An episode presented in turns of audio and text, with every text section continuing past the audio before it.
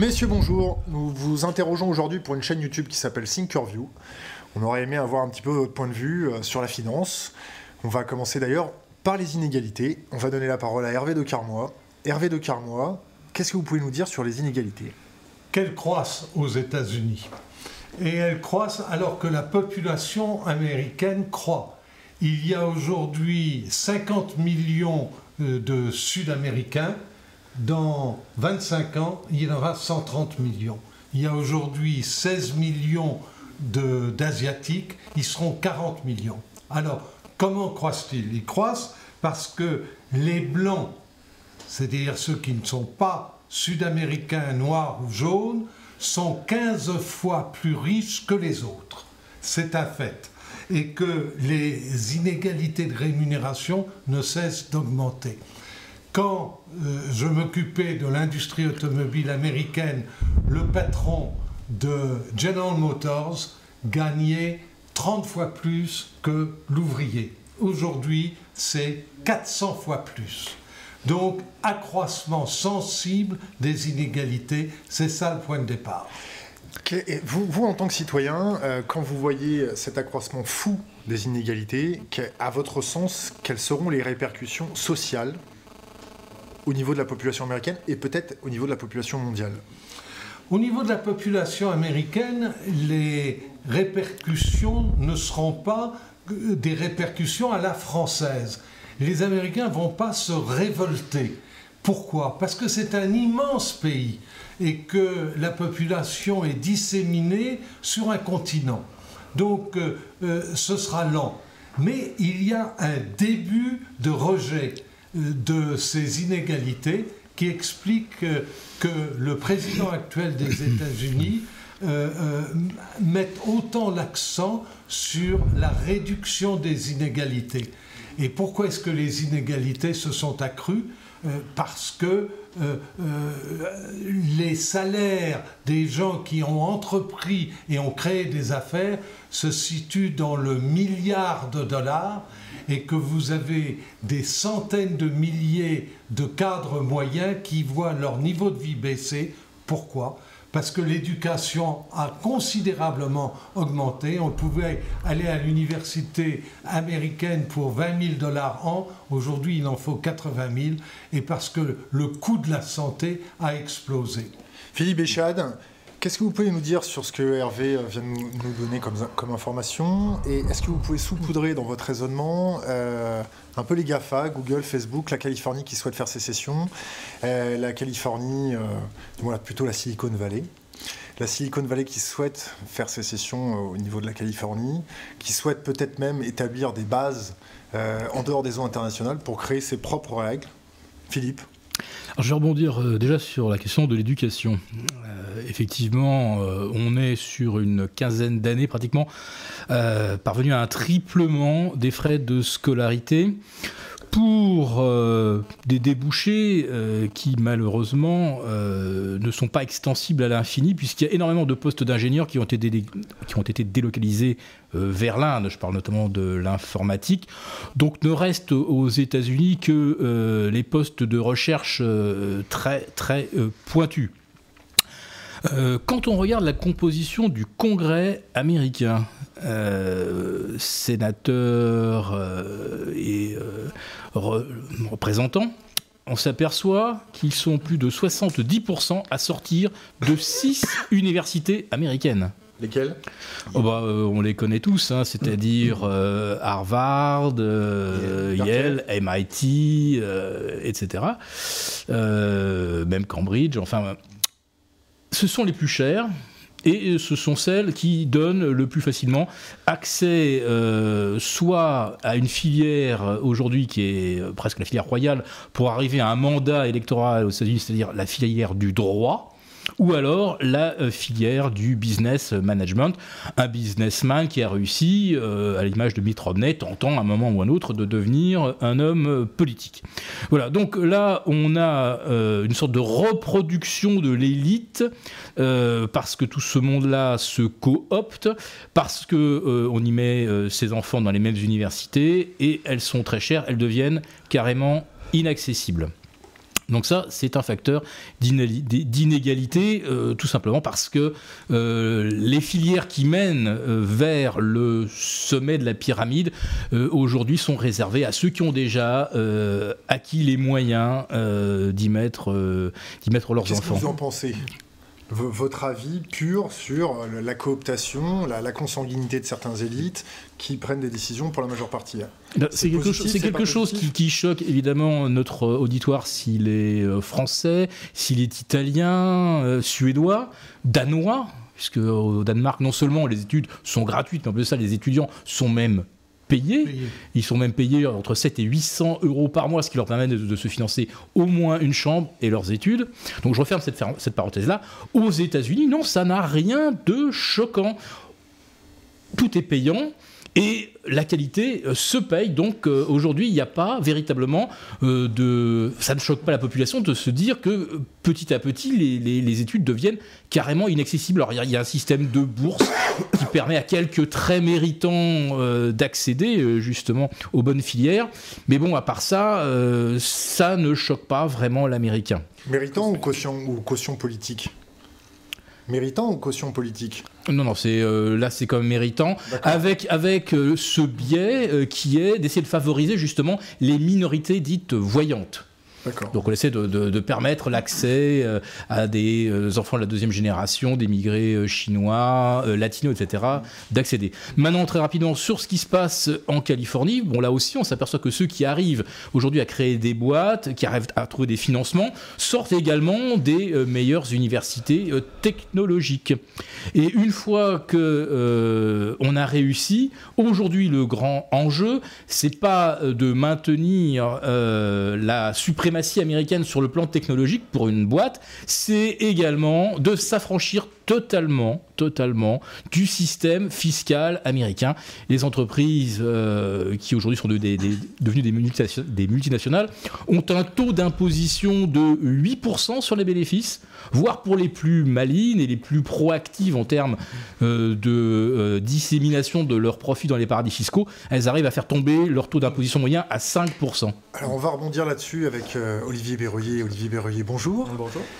Le taux d'imposition des grosses sociétés comme Facebook, Google, euh, qu'est-ce que vous pouvez nous en dire? Est-ce que vous pouvez nous parler aussi des Luxembourg Leaks?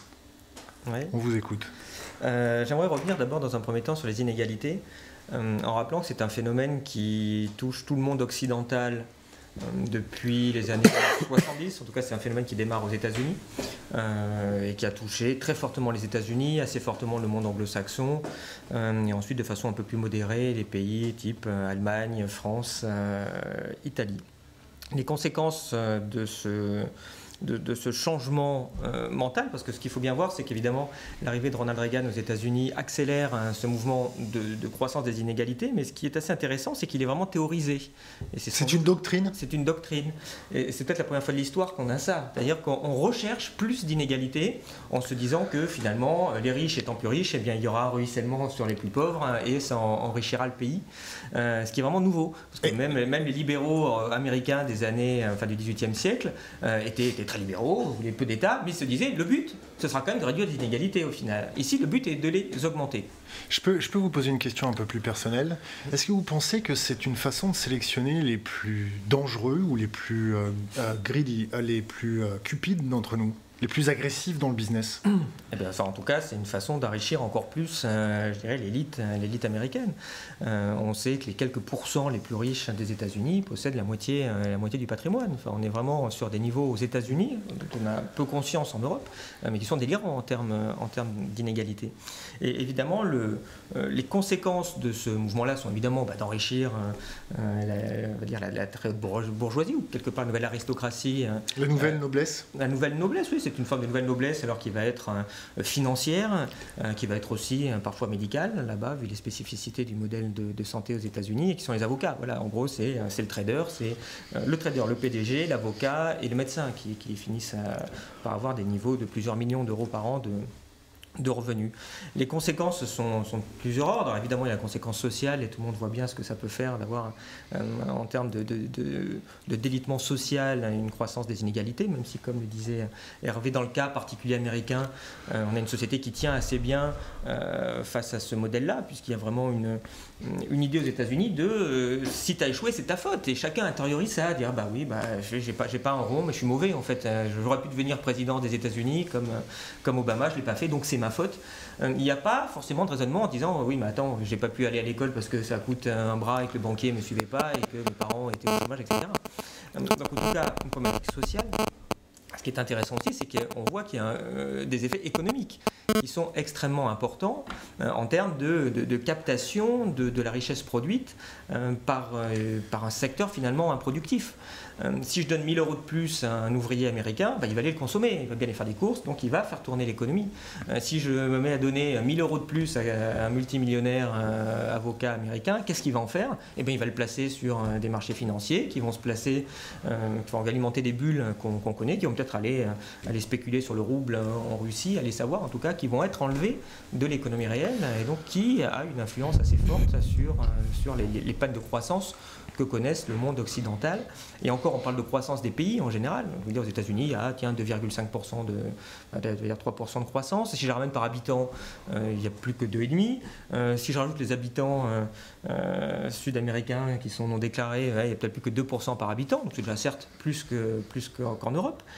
Mais on n'a pas d'analyse très fine là-dessus, mais il est assez clair, les travaux de, de Piketty Sayes sur les inégalités aux États-Unis, que si vous regardez les 90% de la population qui gagne le moins, ou peut-être les 80, les 80-90%, donc cette masse-là des États-Unis est probablement en récession depuis 2008. Et c'est les 10% supérieurs qui ont peut-être une croissance de 10% par an, ce qui au final va vous faire tiens, une petite croissance de 2% sur le pays, mais il faut bien voir qu'il y a un pays qui coule, enfin une partie du pays importante qui coule, et une partie qui s'en sort très très très très bien, euh, en particulier en étant euh, aussi euh, aux dirigeants des entreprises dont on parlait tout à l'heure, et qui vont éviter de payer des impôts, ce qui augmentera. on reviendra vers vous concernant les Luxembourg Leaks. Olivier Delamarche, qu'est-ce que vous pouvez nous dire un petit peu sur ce qui vient d'être dit, les Luxembourg Leaks, les inégalités, l'évasion fiscale à travers l'Irlande des de grands acteurs comme Google, Facebook. un petit point sur les food stamps. Sur les Food stamps. D'accord. Euh, bah, écoutez, si on, si, on veut donner des chiffres, vous avez euh, à peu près 50 millions d'Américains, un petit peu moins de 50 millions d'Américains qui sont au food stamp, oui. Vous avez 60% euh, des ménages américains qui ne peuvent pas faire face à une dépense de 400 dollars sans, sans, emprunter les 400 dollars ou se les faire prêter par, euh, par euh, leurs proches. Euh, D'où est-ce que vous tenez vos chiffres? Oh, les chiffres, ils sont, ils sont publiés par le BLS, par le BEA et les, les différentes enquêtes de, de la fête de, de Philadelphie, etc. Donc, vous avez aujourd'hui une une accélération de la pauvreté aux États-Unis comme on n'en a jamais vu depuis les années 30. Donc, euh, alors c'est vrai que vous avez euh, aussi des, euh, des étudiants qui sont la nouvelle bulle probable, derrière probablement la bulle du pétrole, mais vous avez une, une bulle qui s'est constituée parce que les frais, les frais pour, pour faire face aux études sont de plus en plus importants et qu'aujourd'hui, le problème, c'est que les débouchés sont de moins en moins importants. C'est-à-dire que vous avez des, gamins qui s'endettent de 80 euh, 000 dollars pour euh, faire leurs études et qui ne trouvent pas de boulot, sauf un boulot de serveur, euh, ce qui va être compliqué pour rembourser les 80 000 dollars. Donc vous avez, vous avez tout un tas de choses qui, qui se sont considérablement dégradées depuis 5 ou 6 ans, depuis 2008 en gros. Et malgré une, une considérable montée de, euh, de, du standard Poor's, mais ça, ça ne, ça ne réjouit que euh, les deux ou trois euh, gus qui ont des actions. Concernant, concernant les Luxembourg Leaks Oh, sur les Luxembourg Leaks, j'ai rien d'extraordinaire à dire. Moi, ce, ce, qui, me, ce qui me choque aujourd'hui, c'est que c'est plutôt qu'on on, s'occupe de euh, de, chasser euh, les, euh, les quelques personnes physiques qui ont mis 100 000 ou 200 000 balles en, Suisse, mais qu'on continue joyeusement avec l'Irlande, qui qu'on veut maintenir absolument dans l'euro, parce que c'est quand même un tel apport qu'il faut les maintenir dans l'euro, et qui permettent aux entreprises, aux grandes multinationales, de ne payer que 7 ou 8% d'impôts quand ils en payent 7 ou 8, parce que quand ils sont suffisamment puissants, ils négocient même 6.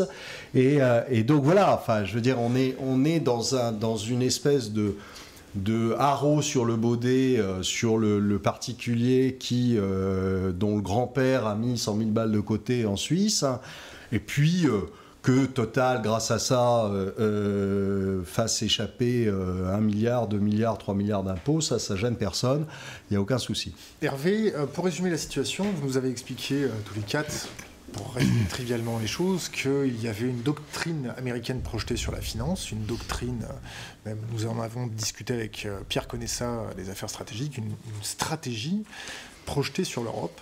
Euh, les conséquences de la finance, est-ce que vous les anticipez aussi, ces, ces conséquences inégalitaires, est-ce que vous les anticipez sur l'Europe?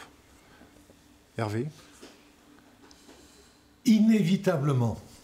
Euh, mais où est la source de la principale différence entre les États-Unis et, nous? Les États-Unis ont refusé depuis 20 ans de contrôler leurs banques. Elles refusent de voir que les banques américaines ont pris des risques énormes.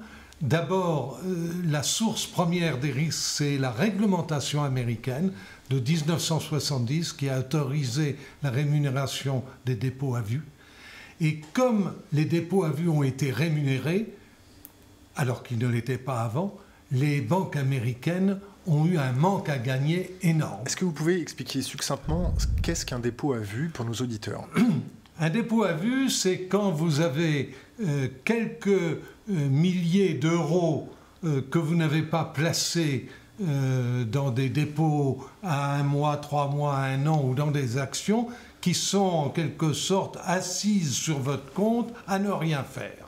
Bon, ça représente des centaines de milliards de dollars. Et ça a été, ça représentait 30 à 40 de, euh, du financement, de la liquidité des banques. Elles utilisaient les dépôts de ces particuliers et des entreprises qui étaient là, assises, euh, bien placées dans leur compte et qui ne bougeaient pas beaucoup. Alors ils ont pris ça et soudain, l'État a dit, il faut les rémunérer. Et comme il a fallu les rémunérer, ça a entraîné une diminution de 40 à 50 de la rentabilité des banques en fonction des taux d'intérêt. Donc cette transformation-là a euh, amené les banques à dire comment est-ce qu'on va gagner de l'argent? Alors il y a eu un deuxième, ils ont autorisé, ils ont arrêté le lien entre l'or et le dollar. En arrêtant le lien entre l'or et le dollar, les banques américaines se sont vues dotées d'autorisation d'augmenter massivement leur bilan. Autrefois, euh, il y a 30 ans, euh, le bilan de la banque ne pouvait pas être plus de 10 ou 11% plus grand que les fonds propres de la banque. Aujourd'hui, on arrive, selon les banques, à des taux de 50 fois plus grand, 80 fois plus grand, 90 fois plus grand. Des effets de levier de 90 Des effets de levier de 90. Ça vous explique qu'il y ait en ce moment 10 000 banques américaines depuis 2008 qui soient tombées en faillite. Parce qu'elles ont exagéré, car la réglementation a changé. Euh, vous parlez de réglementation. Euh, pour revenir sur ma première question initiale, les Luxembourg Leaks, euh, on, a vu euh, quelqu'un exfiltrer de l'information concernant Jean-Claude Juncker qui aurait organisé l'évasion fiscale ou facilité l'évasion fiscale de très, très, très grands acteurs euh, mondiaux. maintenant, Jean-Claude est à la tête de l'Europe. Est-ce que vous ne pensez pas que la réglementation est un peu pipé ou tronqué dès le départ. C'est-à-dire que nous avons des élites qui sont cooptées ou du moins sélectionnées pour soit leur agressivité, soit leur capacité à raisonner ou faire perdurer un système. Est-ce que vous ne pensez pas que ces fameuses Luxembourg, ces fameux Luxembourg Leaks sont la quintessence même de cette veulerie euh, politicienne, politico-financière? Écoutez, on ne peut pas le nier. Hein, euh, il y a une tolérance à l'égard du, des Européens qui enfreignent la loi euh, concernant leur déclaration de revenus et leur déclaration de patrimoine euh, qui méritent d'être contestées. Mais où est-ce qu'on peut... Mais sous quel point Contester, je, suis entièrement d'accord avec vous. Il y, a, une enquête qui a été, été, faite et des députés européens ont reçu des pressions pour se retirer de, cette enquête. Eh ben, ça montre qu'il manque de courage. C'est tout. Il est indispensable d'avoir des représentants de la population qui agissent dans l'intérêt à long terme de la population. Et que ces flux de capitaux énormes euh, euh, euh, qui ont été déposés au Luxembourg devraient avoir été ailleurs de façon à servir la communauté des pays qui constituent l'Europe. Ça demanderait peut-être d'avoir des hommes d'État et non pas des hommes politiques de carrière pour ça. Alors là, le choix des hommes est, un, est une grosse question. Comment se fait-il qu'on est élu? Qu'est-ce qu'on doit montrer pour être élu? Euh, Est-ce que le fait d'indiquer qu'on euh, euh, va pénaliser les riches, on va faire respecter l'intérêt général fiscal et on va euh, prendre les mesures nécessaires. Est-ce que ça vous fait élire? Euh, Vous jugez, je juge et j'ai un, point d'interrogation. Olivier, Olivier Berruyer oui, c'est une illustration que la fraude est finalement au centre du système, euh, et ce sur, sur, de nombreux, sur, de nombreux, sur de nombreux domaines. on a bien vu quand les banques ont fait faillite en 2008, il a fallu recapitaliser d'urgence hein, et, euh, évidemment au final il n'y a eu pratiquement aucune sanction sur, euh, sur, euh, sur, les, sur les dirigeants, aucune sanction. En particulier regarde les subprimes, les subprimes sont, c'est des milliers des milliers de fraudes du, du, PDG jusqu'au jusqu'au petit employé, au petit courtier de base qui, quand il voyait un Américain à 5 000 euros de revenus par an, disait qu'il en avait 50 000 et puis truquait toutes les déclarations pour refiler ça à la banque. Et on voit qu'il n'y a eu aucune poursuite, contrairement au au faillite à la fin des années 80, les caisses d'épargne, les caisses d'épargne fin des années 80 aux États-Unis, c'est des centaines de procès. Euh, il y a eu pratiquement zéro, euh, zéro, zéro ici. les, les Luxembourg juste un petit mot pour, pour finir sur, les, Luxembourg Leaks. Bon, c'est un exemple euh, voilà, que le Luxembourg a participé à l'évasion fiscale des, de, de, ses voisins européens, comme le fait l'Irlande, comme le fait le Pays-Bas, comme se fait aussi la Belgique sur certains, sur certains points. Donc on montre, enfin, ça montre qu'il n'y a aucune solidarité en, en, en Europe interétatique et que l'idée est essayons d'aller tondre le voisin et lui piquer de sa base imposable. certains en ont fait même un, modèle de ce, système. Au final, eh on a une irresponsabilité totale. De toute façon, c'est assez, frappant dans ce, le système dans lequel on est, parce qu'on dit parfois il est libéral, ultra-libéral. Sur certains côtés, oui, on voit très bien. Euh, sur certains côtés, oui, ça peut s'appuyer sur des théories de dérégulation totale, façon Milton Friedman. Mais dans la théorie ultra-libérale euh, je n'adhère pas, mais en tout cas qui a une forme de cohérence, au bout d'un moment, il y a une sanction. Quand la banque, on l'a dérégulée, bah, au bout d'un moment, le jour où la banque a un problème, elle fait faillite, point final. Voire même, il n'y a pas de garantie pour responsabiliser les gens. Donc, en tout cas, dans la théorie ultralibérale, il y a un moment une responsabilité, une sanction, des gens qui vont en prison. On voit qu'aujourd'hui, il n'y en a aucune, voire même qu'on promeut ceux qui se sont, ceux qui se sont trompés. On, nous vante euh, le beau modèle européen. Alors, on voit qu'il n'y a aucune solidarité. Ceci étant, c'est notre faute aussi. C'est-à-dire qu'on n'aille pas trop chercher ce que fait Google ou ce que fait euh, euh, Apple. À partir du moment où on fait une zone en Europe où il n'y a plus de frontières et on n'a pas homogénéisé les taux, bah, évidemment qu'il va se trouver un crétin quelque part hein, qui va être moins honnête, en tout cas moins dans la philosophie générale, qui va mettre comme l'Irlande euh, un taux d'imposition sur les bénéfices, j'en sais rien, moi, 5 ou 10%. Et évidemment, tout le monde va aller là tout comme si vous, vous voulez monter votre, euh, votre entreprise aux États-Unis, bah, si on vous dit au Texas c'est 5% d'imposition, c'est 32 à New York, réfléchissez un peu où vous allez, je pense que vous allez au Texas. Donc le problème c'est bien pourquoi, pourquoi on a fait ça. Et euh, en, conclusion, je, trouve tellement euh, extraordinaire d'avoir mis Juncker à la présidence de la Commission. On voit que le type quand même, il a organisé la fraude fiscale en Europe, c'est pour montrer sa vision de ce qu'il peut y avoir. Juste un petit mot, Juncker, bon, quand il va avoir des problèmes économiques, il, il s'adresse à qui? Ah bah, il s'adresse à Pierre Moscovici, évidemment le winner quand même économique en Europe. Et au pire, quand Moscovici dit qu'on s'occupe de la France, il décroche le téléphone, qui répond Harlem Désir, comme ministre des Affaires européennes, dire qui a planté le PS, on a mis là parce qu'il fallait l'exfiltrer du PS. On a dit on le met où? Au lieu de dire on le vire en fait. Non, tiens, on va le nommer ministre des Affaires européennes. Sérieusement, ça peut paraître un sketch vu, euh, vu de loin quand même cette histoire. Euh, je vais, je vais, euh, je, vous, passe la parole tout de suite après. je me rappelle d'une histoire d'un d'un président américain, un Kennedy, euh, du moins un parent de Kennedy, à la sortie de, de, la, grande crise du jeudi noir. C'est-à-dire qu'il a été bombardé euh, à, la la, réglementation bancaire parce qu'il connaissait très très bien le, milieu. Est-ce que vous pensez que c'est un Kennedy, le Juncker?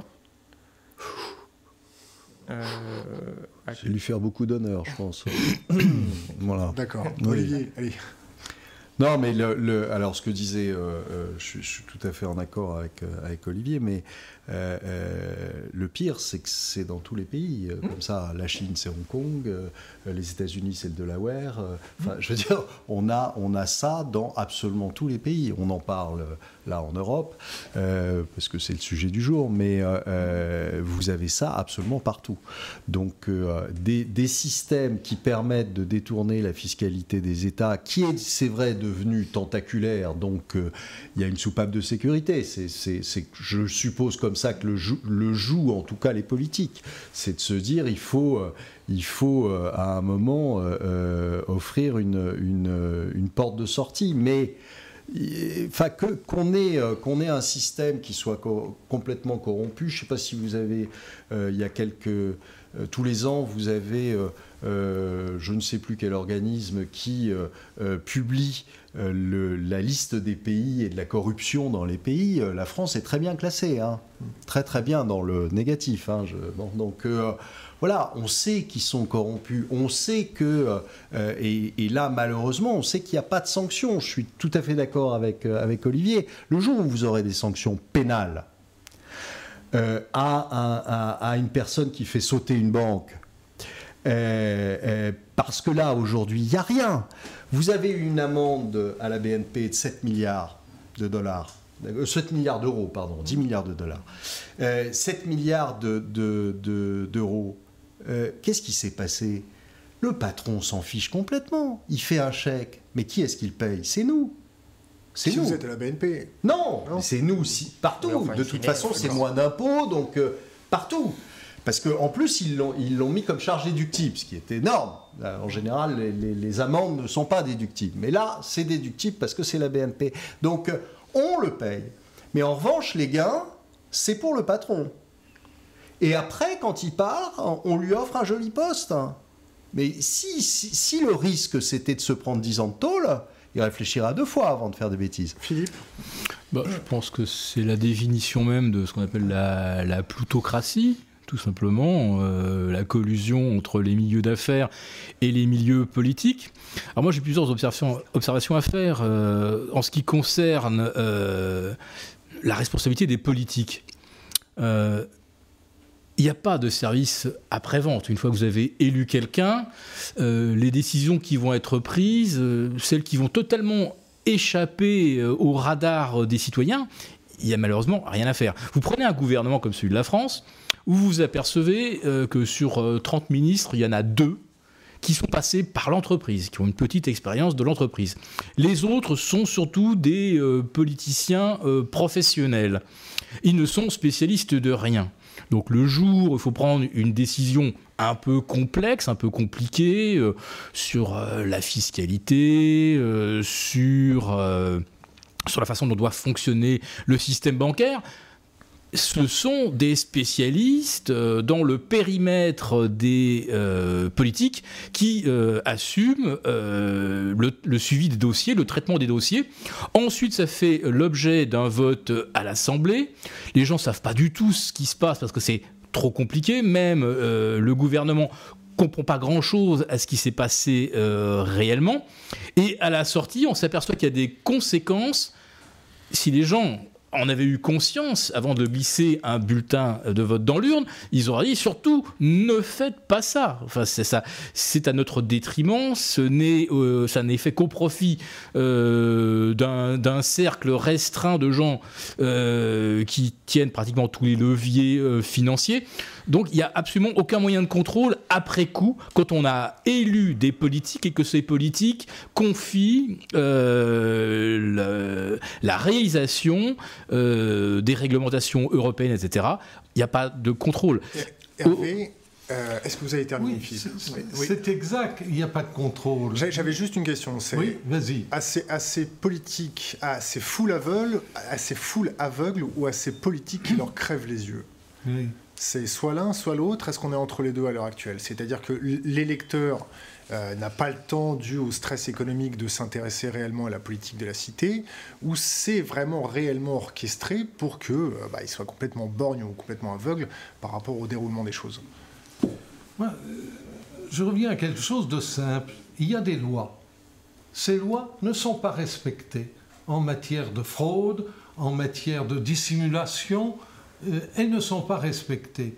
On n'a pas à se plaindre euh, auprès des dirigeants. Il faut que euh, l'ensemble des responsables sociaux, des journaux et des pouvoirs publics décident d'appliquer la loi. On a tout ce qu'il nous faut. Hervé, le budget de la, du ministère de la Justice en France, c'est moins que le budget de l'écologie? Mais je sais, mais il faut peut-être que l'État décide d'augmenter significativement le, budget du ministère de la Justice et avec la perspective de récupérer des milliards. Et elle est là. Et, et certains pays le font. Et je peux vous dire que la fraude fiscale dont nous parlons est infiniment moins grande en Grande-Bretagne qu'elle ne l'est sur le continent.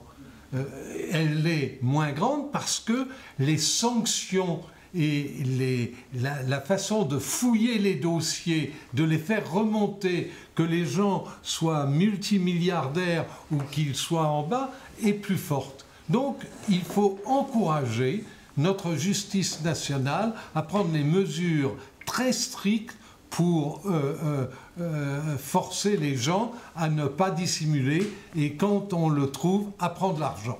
Je vais, je vais donner la parole à Olivier Delamarche. Juste avant, on voudrait souhaiter un- rendre un petit hommage à Denis Robert pour son enquête qu'il a réalisée sur Clearstream, un journaliste qui n'en veut, et qu'on va voir demain pour son avant-première euh, sur un film qui résume euh, son enquête. Olivier Delamarche, vous souhaitiez rebondir? Oui, je- c'est- simplement, on a le, le- le problème euh, principal, c'est qu'on n'a plus d'hommes d'État. Depuis De Gaulle, euh, visiblement, on a des courtiers en scooter, on a des, gens euh, qui n'ont pas grand intérêt et qui, qui sont à, bien loin d'être à la hauteur des, des- des enjeux et, de, et de, de la crise actuelle. Donc, tant qu'on aura des gens comme ça, qui, ont, euh, qui respectent tous le, le principe de Peter, hein, qui sont des incompétents placés là parce que euh, on pense qu'ils feront moins de mal euh, euh, là où ils sont, et malheureusement, je pense qu'ils font beaucoup de mal euh, là où ils sont. on aura, on aura ce type de, de réaction. Pourquoi voulez-vous que ces gens-là augmentent le, le budget du ministère de la Justice alors qu'ils sont tous justiciables? Euh, et- et tous, euh, et tous euh, qui- qu'ils risquent- risqueraient tous, si on appliquait les lois, la prison euh, euh, pour, pour longtemps. Donc, euh, enfin, euh, ils vont pas se tirer une balle dans le pied, euh, tout simplement. Donc, euh, ils n'ont pas du tout envie de, de- de- de- que, les, les- que les choses euh, évoluent comme ça. Ils sont bien tranquilles. C'est la nouvelle noblesse, hein, les politiques en, en- en Europe. C'est la nouvelle noblesse, c'est-à-dire qu'ils ont tous les droits, qu'ils n'ont absolument de, compte à rendre à personne. Euh, et. Et finalement, euh, ils vivent très bien ils n'ont pas du tout l'intention de changer quoi que ce soit qui les mettrait en risque. Dans ce cas, s'il ne faut euh, pas compter sur les politiques pour euh, divulguer ce type d'informations, est-ce qu'il faut plutôt compter sur des initiatives populaires ou des plateaux comme celui-ci pour divulguer de l'information? Et avoir une vindicte populaire qui pousse la justice à amener des gens devant, euh, à les mettre devant leur De fait toute façon, vous êtes, Un petit peu comme en vous êtes, Islande. C'est vous êtes au courant quand même que c'est pas en regardant le journal de 20h que vous allez vous On est informer. bien d'accord. Donc, euh, et c'est pas non plus en écoutant euh, les discours de Pierre Moscovici ou, ou d'autres. Bon, donc euh, euh, il y a, y a, il y a quand même heureusement euh, quelques petites choses enquêter. qui euh, nous font décoller du niveau zéro de la réflexion. Philippe? Oui, moi, la vindicte populaire, euh, à la fois, je la trouve parfois euh, rafraîchissante, voire peut-être salutaire. Le problème, c'est qu'elle se manifeste souvent par une montée des extrêmes. Des gens qui en fait d'instinct comprennent qu'il y a quelque chose qui va pas, qu'on qu'on enfume, qu'on faisande. Ils savent pas techniquement exactement comment les choses se passent. Ils savent pas qu'en 1990, derrière chaque député européen, il y avait trois ou quatre lobbyistes. Aujourd'hui, il y a toujours environ 570 députés européens. Il y a 15 000 lobbyistes. Euh, ils agissent tous au nom d'intérêts euh, financiers, hein. à part quelques ONG qui ont aussi euh, quelques lobbyistes qui essaient de faire quelque chose. Et quand on regarde aujourd'hui la dissémination des pressions exercées sur les uns et sur les autres, on s'aperçoit que comme on a souvent mis au Parlement européen des gens qu'on essaie de recycler parce qu'ils n'ont pas réussi dans leur propre pays. Ils ne sont donc pas spécialistes et quand un grand spécialiste, grand avocat international d'un grand cabinet basé à Londres ou Luxembourg vient expliquer que voilà euh, la nouvelle loi que le Parlement de Bruxelles va essayer de faire passer, c'est euh, pour un but qui en fait euh, est évidemment de, nuire quelque part à la collectivité et de servir quelques intérêts particuliers, euh, les, les, députés sont totalement perméables et il y a évidemment, comme je le disais tout à l'heure, aucun contrôle. En ce qui concerne là où on peut récupérer beaucoup d'argent, c'est évidemment dans les trous noirs de la fiscalité européenne les fameux LuxLeaks. Ça veut dire quoi simplement Que le Luxembourg accorde à une multinationale eh bien, la possibilité de, eh ben, négocier un forfait euh, fiscal pour euh, les 18 ou 24 prochains mois. C'est parfaitement légal, c'est clean.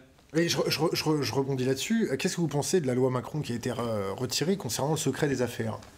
Ah bah le secret des affaires, là, moi je pense sincèrement qu'on a effectivement euh, bien fait. Enfin, il y a eu beaucoup de réactions euh, qui arrivent effectivement, euh, qui émanent aussi bien des médias que de gens qui ont un petit peu pris conscience de quoi il s'agissait. Ça veut dire que si cette loi passait, ça veut dire que n'importe quelle entreprise pouvait poursuivre n'importe qui au prétexte que ça euh, pouvait euh, nuire à la bonne marche de ses affaires.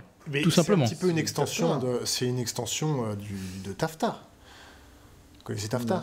Oui, mais je connais TAFTA, mais pour l'instant, pour, pour l'instant, on ne sait pas encore ce qu'il y a dedans, véritablement. Non, non, vrai les, négociations, les négociations restent secrètes. Par contre, la seule chose est, dont on est à peu près certain, c'est que ça va être fait pour que les entreprises aient encore plus de marge de manœuvre. Mais euh, toutes les entreprises qui font appel à des grands cabinets, les Accenture, etc., euh, ne font que, que ce que les lois euh, locales permettent. Tout est clean, tout est légal. Ce que le Luxembourg a fait, c'est légal. C'est totalement indéfendable d'un point de vue moral, mais c'est parfaitement légal. L'Irlande, qui n'impose pas euh, ou très peu euh, les, profits de Facebook, Apple, etc., c'est tout à fait légal. C'est-à-dire qu'une entreprise américaine fait euh, transiter les, les, flux de capitaux par l'Irlande où ils ne sont pas taxés, et l'Irlande ne taxe pas non plus parce que la décision de faire mouvementer les capitaux en Irlande a été prise aux États-Unis. Donc c'est pas moi, c'est pas moi, c'est personne. Et tout ça, tout ça, c'est parfaitement légal. Donc euh, le jour où on s'attaque à ça, effectivement, on avance. Mais imaginez quelle unanimité on va réussir à réunir entre multinationales pour accepter de se faire taxer euh, de façon, on va dire, peut-être plus harmonieuse. Olivier oui, j'ai envie de revenir sur ce qu'on disait tout à l'heure, donc je un peu avec, avec retard sur des propos peut-être un peu, un peu généraux, mais euh, en général, quand on regarde des modes d'organisation de société, une grille d'analyse intéressante, c'est de regarder comment elle s'organise au niveau de la liberté et au niveau de l'égalité. On a vu un modèle de société qui était basé sur euh, l'égalité, euh, qui allait très très loin, faire faillite euh, après 70 ans dans, les années 80, évidemment le modèle, communiste, qui ne marchait pas, même s'il y avait une vraie égalité dans la misère pour, pour, tout le monde. C'était le, goulag pour tous, quelque part, pourrait-on dire. En tout cas, un modèle vraiment d'égalité. Là, on a l'impression, cas, c'est cette impression que j'ai, euh, euh, ce qui n'est pas très, euh, pas, très, pas très optimiste, mais qu'on assiste à une faillite d'un modèle qui est basé sur une liberté absolue. qui tire ses racines déjà dans les années 60, une forme de... on a l'impression qu'après après la guerre, après que les sociétés étaient sclérosées, on a vu de la liberté, ce qui est bien normal. Mais qu'on a un niveau un peu pathologique qui fait que la liberté devient, absolue et écrase tout, et c'est ce qu'on vit. Alors évidemment, si je veux de la liberté, ben, je veux plus de réglementation bancaire, par exemple. Euh, je veux faire ce que je veux, je veux mêler mes activités, euh, je, je, veux dire ce que je veux, peu importe les conséquences. Hum, je euh, je veux aller m'occuper de ce qui se passe dans tel et tel pays, parce que je considère que mes valeurs sont supérieures. En tout cas, un modèle comme ça d'hyper-liberté, euh, et, qui au final, quand on le tire, donne évidemment un modèle libéral qui prospère, mais aussi un individualisme, parce que finalement, qu'est-ce qu'il y a de plus euh, euh, libéral qu'un individualisme forcené? Je, m'occupe de ma pomme et peu importe de ce, qui se passe. Et ce qui est un peu désespérant, c'est ça, je trouve, qui marque aussi notre société avec les conséquences dont on parlait tout à l'heure. Olivier, tu disais tout à l'heure, le système a besoin de soupape quelque part avec les, paradis fiscaux. Mais enfin, à, la fin des années 40 aux États-Unis, le taux d'imposition sur le revenu est à plus de 90% le taux marginal. Quand Reagan, quand Thatcher arrive au pouvoir fin des années 70, fin des années 70, le taux marginal sur le revenu aux États-Unis et en Angleterre, il est de 70%. 70%. Aujourd'hui en France, il est de 45 à peu près. Donc on voit qu'on est déjà très loin de ce qui était perçu comme la norme de solidarité minimale pendant les 30 glorieuses. On voit qu'aujourd'hui on a l'impression, voilà, passer à 46, c'est le communisme qui arrive, et quelque part, ça justifierait presque la fraude, tout ça. Donc ça montre bien qu'il y a un problème profond. Et, finalement, si j'ai ces contraintes-là, ben, je vais voir des politiques aussi qui vont pas me chatouiller là-dessus. Un politique qui va me parler d'intérêt euh, général. Euh, bah, il va, pas, va pas avoir une audience très forte. Peut-être que ça aussi, ça joue dans, ce qu'on vit actuellement. Alors bien sûr que le professionnalisme euh, a un impact, mais enfin après tout, dans les années 60, euh, on avait aussi une classe politique qui était assez professionnalisée. ça n'empêchait pas d'avoir des, des, politiques qui étaient des chefs d'État et qui nous tiraient assez haut qui n'avait d'ailleurs pas besoin de se mettre à 28 pays européens pour avoir une France qui, qui illumine, euh, qui illumine euh, vraiment la, planète entière. Donc ça, c'est un acte de réflexion. Tout ça pousse à, au fond à une société, euh, on vous parlait tout à l'heure, sur, le crédit. C'est 10 mois combien tu gagnes, je te dirais si tu as réussi ta vie. C'est ça. Avoir Macron qui nous dit ah, il faudrait qu'il y ait plus de jeunes qui ont envie d'être milliardaires. S'il y en avait 2-3 qui ont envie d'être profs en banlieue, ça peut nous éviter des petits problèmes aussi dans les, dans, les 20 ans qui viennent. Et ça, on voit qu'on ne les trouve pas. Donc tout ça, c'est voilà, il y a un côté un peu, un peu déprimant. J'ai pas, j'ai pas de réponse. Je, je regarde ça. Bon, tout ce qui est dit est juste. Il y a un effort à l'heure actuelle, à travers Paul Volcker, pour revenir à ce qu'ont été les valeurs fondamentales du métier de banquier, qui est ce que je connais. Hein, J'ai pratiqué pendant un demi-siècle. Et ces valeurs, c'était connais ton client, agis dans l'intérêt à long terme de ton client et euh, pense à ce qui est bon pour euh, euh, la communauté à laquelle tu appartiens, tes clients, ta société, ton pays. Bon. Nous étions, il y a 45 ans, ayant travaillé avec les Américains, jugés spécifiquement sur la façon dont nous mettions en pratique ces valeurs. Bon. Alors, depuis, on a dérivé, et on a dérivé massivement. Et la réalité, c'est qu'un homme, Paul Volcker, essaye de revenir aux fondamentaux. Il essaye de dire aux banques américaines, euh, euh, le gouvernement vous a autorisé à avoir 3% de fonds propres, c'est-à-dire 3, 3, euros de fonds propres pour 97 euh, de crédit je vous recommande d'arriver à 7%. Il leur dit euh, euh, euh, que les conseils d'administration devraient arrêter de donner des bonus de 5, 10, 15 millions d'euros ou de dollars à leurs dirigeants. Il leur dit vous n'auriez pas le droit, vous ne devriez pas avoir plus de 3% de votre bilan à utiliser dans les opérations spéculatives. Mon inquiétude pour l'avenir des États-Unis, c'est que ces recommandations de base et de valeur, en ce moment, ne sont pas entendues suffisamment aux États-Unis et partout ailleurs. Philippe, la réglementation Volcker? Ah, écoutez, c'est simplement revenir sur ce qui s'est fait de 96, 97, 98. Pendant que Bill Clinton était occupé à se débattre avec le Monica Gate, messieurs euh, Robin, Robin, à l'époque euh, secrétaire d'État au Trésor, Laurence Summers et euh, Alan Greenspan ont euh, mis carrément, ont, refondu complètement euh, les euh, règles de séparation des activités de banque d'affaires et euh, de banque commerciale et de dépôt, on est revenu, on a annihilé les décisions prises en 33 ou 34, donc qui permettaient effectivement de sécuriser une partie, la, toute la partie en fait dépôt des clients, et de l'autre côté la banque si elle avait envie de spiler un peu sur les marchés, bah, elle le faisait en fonction des fonds propres de la division banque d'affaires. Donc, euh, Bill Clinton. Euh, Glass-Steagall Act. Glass-Steagall Act, donc euh. Bill Clinton a complètement laissé faire. Le, le, le, Congrès américain aussi a laissé faire. Et on en est donc arrivé à des banques qui peuvent créer sans limite de la monnaie, avec le bénigne neglect de la Fed qui a dit toute demande de crédit que vous me soumettez, je vous donne l'argent à vous de voir si euh, vos clients sont ou non euh, solvables. Mais euh, moi, Fed, je ne surveille que les banques qui sont sous mon radar et en ce qui concerne la crise des subprimes, ce sont des officines qui plaçaient des prêts et qui ensuite arrivaient à la banque en disant voilà, j'ai une pile de dossiers de gens qui voudraient bien un crédit. Euh, et c'est la, la, banque qui, à ce moment-là, euh, gérait le dossier. Et, euh, le, volume de produits dérivés cette année, c'est combien? Ah, alors ça, c'est Enfin, c'est un autre domaine. on est revenu, je pense, à 750 000 milliards de dérivés dont 70% sont des dérivés de crédit. 750 euh, millions de milliards. Non, non, on va arriver à un million de milliards. On va arriver, on va, on va arriver, on va arriver un jour à un million de milliards, euh, parce qu'avec euh, l'argent que la BCE va mettre sur le sur la table, effectivement, la courbe, si on la prolonge raisonnablement, on arrivera au million de milliards à la fin de 2015. Ça, c'est pour l'anecdote. C'est pour l'anecdote. Les chiffres ne veulent plus rien dire. Alors après la phase de dérégulation clintonienne.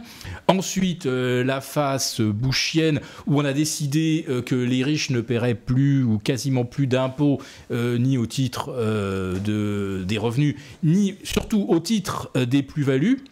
finalement, on a institué aux États-Unis un taux d'imposition de 15%, puisque 95% des revenus des plus riches proviennent des revenus de valeur mobilière. Donc ça, c'était la deuxième étape bushienne. La troisième étape à laquelle on assiste maintenant, et celle euh, de l'évasion fiscale, de l'optimisation fiscale massive, et euh, où les entreprises, contrairement à ce qui se passait euh, dans la période que vous évoquiez, c'est-à-dire qu'on était jugé sur quelque part son patriotisme, aujourd'hui une banque internationale multinationale, elle a, elle a un terrain de jeu qui est la planète entière. Et vous avez UBS ou Crédit Suisse qui viennent euh, chasser le millionnaire ou le milliardaire aux États-Unis pour lui, pour lui proposer des euh, solutions d'optimisation fiscale. Donc les banques aujourd'hui sont globales et bien sûr elles ont une vision globale de la fiscalité. Et la vision globale de la fiscalité, c'est qu'en mélangeant toutes les euh, ficelles, on arrive à réduire le taux d'imposition en dessous de, je l'ai déjà dit tout à l'heure, en dessous de 7 à 8 en moyenne. De la marche Et de Hervé avant Juste un mot là pour dire que la situation est pire que ce que vous dites. Parce que la, la, Federal Reserve essaye de remettre un peu de discipline et d'éthique, mais il s'est créé à côté des banques commerciales une industrie financière qui représente autant que le PNB américain, 23 trillions, 23 000 milliards de dollars, qu'on appelle la banque de l'ombre, euh, de Londres De Londres ou de Londres De Londres. Ça se passe aussi en partie. Ici l'ombre. Tout, tout, tout. Les escrocs, les escrocs. Laissez terminer Hervé. Allez. Oui, oui. La Banque de Londres qui représente autant que le PNB hum. américain et qui est florissant et contrôlé par personne. Donc le risque bancaire américain pur, les banques euh, qui n'ont pas fait faillite, s'améliore et le risque financier américain s'est, à mon avis, détérioré. Olivier? C'est le même. C'est-à-dire qu'en fait, le shadow banking, il est fait par qui? Il est fait par euh, Goldman Sachs, euh, par, euh, JP. Tout, par JP, par, par tout le monde. Donc c'est une émanation des banques. Donc de toute façon, le système, le système bancaire américain, il, est, il est toujours plus en risque. Mais exactement comme... C'est ça qui est fascinant, c'est-à-dire que il y, a, 2008 qui arrive, qui est un, coup de, massue euh, euh, sur le, risque bancaire, qui aurait dû ouvrir les yeux euh, aux, aux dirigeants et au système bancaire, et en fait pas du tout. C'est-à-dire qu'on se retrouve six ans plus tard dans une situation qui est pire que la veille de 2008. Et tout le monde a l'impression que tout va bien parce qu'évidemment, on vous vend euh, des stress tests ridicules, euh, on vous, vend, on vous fait du marketing. On vous dit euh, tous les jours que la BNP c'est bien, qu'on a les meilleures banques possibles, qu'on n'a absolument aucun risque nulle part. Or, c'est faux. On a plus de risques qu'avant. Et donc, euh, euh, est-ce que, vous le voyez sur le VIX Monsieur Volcker fait tout ce qu'il peut, mais il a déjà fait tout ce qu'il peut, tout ce qu'il pouvait déjà dès, la fin de, la crise de 2008, enfin, dès 2009. Dès 2009, il est arrivé en disant qu'il fallait refaire un Glass-Steagall Act, etc. Mais personne ne l'écoute. Hein. ça, a été, euh, ça a été très probablement le meilleur banquier central qui ait jamais eu aux États-Unis. Euh, mais euh, c'est vrai qu'on préfère regarder le body language de Madame Yellen plutôt que les paroles de Monsieur Volcker. Beaucoup plus intéressant. Perruyer. Olivier. Non, en effet, moi je partage cette vision assez. Euh, enfin, il y a quelque chose d'assez désespérant de voir qu'on est passé euh, finalement à côté du gouffre, hein, qu'on a. En 2008, on a joué à la roulette russe en fait. Hein. Hein, on a mis euh, une balle, on a fait tourner les 7, on a tiré. Et puis maintenant, ils viennent vous dire Très bien, la roulette russe, regardez, on a joué, ça a bien marché, on recommence. Mm. C'est ça. Et maintenant, on met 5 balles. Est-ce que c'est plus, Est-ce qu'il n'y a pas de leçons qui ont été tirées? Moi, je pense qu'il y a plein de leçons qui ont été tirées. Les banquiers se sont dit tiens, problème, euh, euh, si un pépin, l'État va venir. Ou alors euh, la Banque centrale, maintenant qu'on la maîtrise bien, bah, va faire tourner éventuellement une planche à billets pour nous refinancer. C'est vraiment, je répète, hein, c'est un modèle de fraude institutionnalisé, ce, ce truc-là. Qui aurait dû réagir Des gouvernements? Bon, le gouvernement aux États-Unis, on sait bien qu'il est dans la main des banquiers. De toute façon, vous prenez les directeurs, les, ministres de, l'économie ou des finances aux États-Unis, euh, la plupart du temps, c'est l'ancien PDG de Goldman Sachs ou c'est le futur PDG de Goldman Sachs. Euh, chez nous, on a mis, tiens, Emmanuel Macron.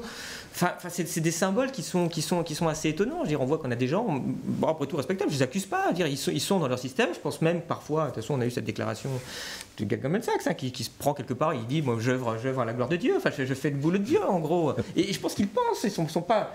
Il y a une espèce de, folie des grandeurs comme ça. Ça, c'est la cocaïne.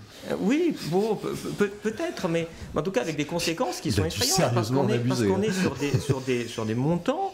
Euh, qui, sont, euh, qui, sont, qui sont gigantesques. Vous parliez tout à l'heure du montant des, produits dérivés. Il faut savoir qu'en moyenne, le risque maximal est d'à peu près 10% du, montant notionnel que vous citez tout à l'heure. Enfin, on voit que ça fait un risque qui est au moins du niveau du PIB mondial sur les. C'est 10 fois le PIB mondial, les encours.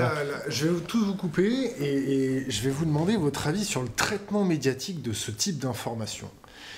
Donc nous, on est issu des réseaux, on est issu de l'Internet, on écoute les gens, on est vraiment euh, plugué en intelligence collaborative, on a, vraiment des, remontées d'informations de toutes parts et du globe entier. Donc le traitement médiatique, je voudrais avoir votre avis, vous qui parcourez de temps en temps des plateaux télé. Donnez-moi votre avis. C'est-à-dire que est-ce que vous pensez que les journalistes sont à la hauteur du problème qu'on va être obligé d'affronter? Est-ce que pour vous c'est une forfaiture, pas une forfaiture? Est-ce que vous pensez, pour être trivial et un peu vulgaire, ils ont un pois chiche dans le crâne? Ou il y a un responsable de rédaction qui, est tenu un petit peu par... Euh, les couilles euh, parce que son patron euh, travaille dans la finance ou a des intérêts dedans? Donc là, là c'est une question qui paraît un peu, un peu générique. Mais vous, vous en pensez quoi? C'est difficile. Alors, vous battez pas tous.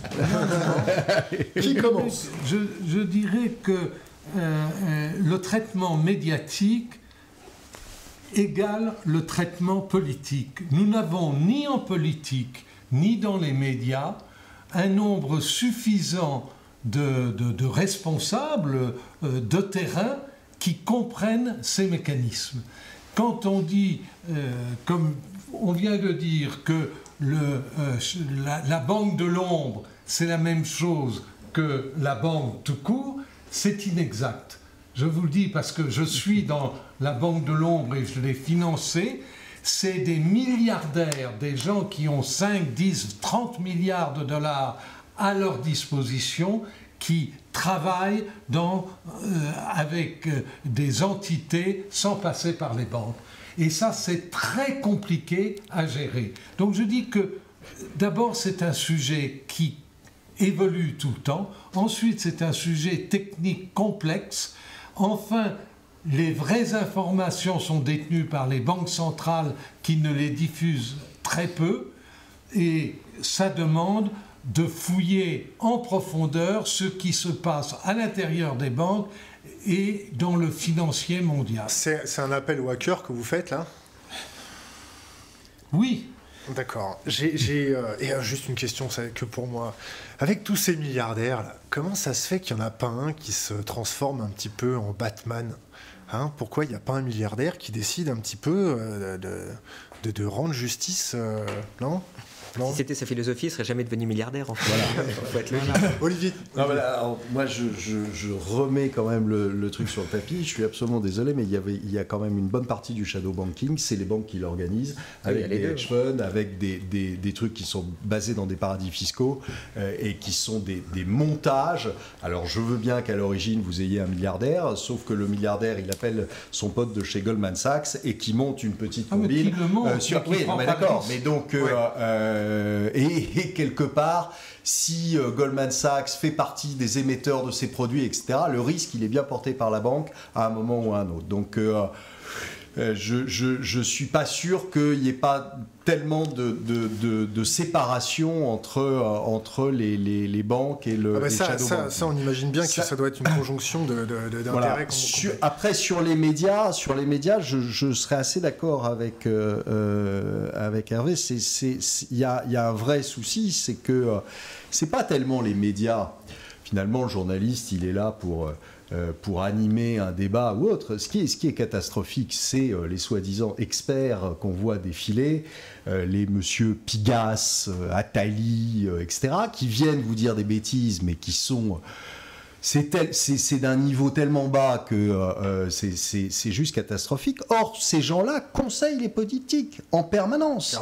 Alain Minck, Attali, Dominique Strauss-Kahn, tout ça, c'est des gens qui en permanence conseillent des États conseil des politiques, alors qu'ils ont un petit poids dans la tête. Alors, on a, franchement, on, a la chance d'avoir aujourd'hui Hervé de Carmois qui a, un pied aussi dans la commission trilatérale et qui est censé euh, que conseiller les dirigeants. Hervé, qu'est-ce que fait la commission, mis à part se réunir euh, sans nous inviter? Ah, la, commission trilatérale a, dès l'origine, elle a 35 ans d'âge, créée par David Rockefeller, Georges Bertoin et un grand japonais, pour résoudre et gérer les tensions entre l'Amérique, l'Europe et le Japon. C'est ça l'origine. Euh, conflit d'intérêts, vous voulez libéraliser toutes les exportations en dollars, euh, nous, Japonais, on n'en veut pas. Et donc, on a passé des années à trouver le moyen de... Vous voulez euh, euh, supprimer les contrôles bancaires aux États-Unis, nous, on ne va pas faire de même en Europe. vous voulez, vous avez encore des sentiments mitigés à tonalité très négative envers les Russes. Nous, Européens, on, a une vue des Russes un peu différente et euh, euh, on pense qu'il y a manière et matière à négociation. Donc, euh, ce que nous faisons, c'est que nous discutons de nos conflits, j'allais dire, liés à notre passé, à notre position, à nos ressources. Bon. En matière financière, nous sommes séparés des États-Unis parce que nous n'avons pas besoin des États-Unis pour trouver des dollars. Hein. on en trouve euh, à revendre. Donc on a beaucoup moins besoin d'eux. On a besoin d'eux dans quoi? On a besoin d'être informés. Et là, les services de renseignement bancaires et les services de renseignement tout court entre les Européens et les États-Unis marchent euh, très bien et en profondeur et limitent certains risques. Mais il y a des renseignements sur des individus qui font du rocambolesque financier, ce qui est la caractéristique des dix dernières années, qu'on ne nous dit pas, que nous apprenons quand la bulle éclate. Euh, euh, quand euh, Mados a, pris 60 milliards à des, à des Européens et Américains, à des particuliers, les Américains ne nous ont à peine prévenus. Hein. Donc, c'est une relation de rapport de force.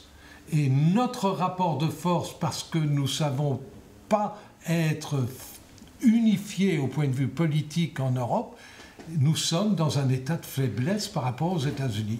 Mais la commission trilatérale, vous ne voulez pas la changer en commission quadrilatérale en ajoutant un peu plus Internet? Non, non, non, non. On a déjà beaucoup de peine. On a fait entrer la Chine.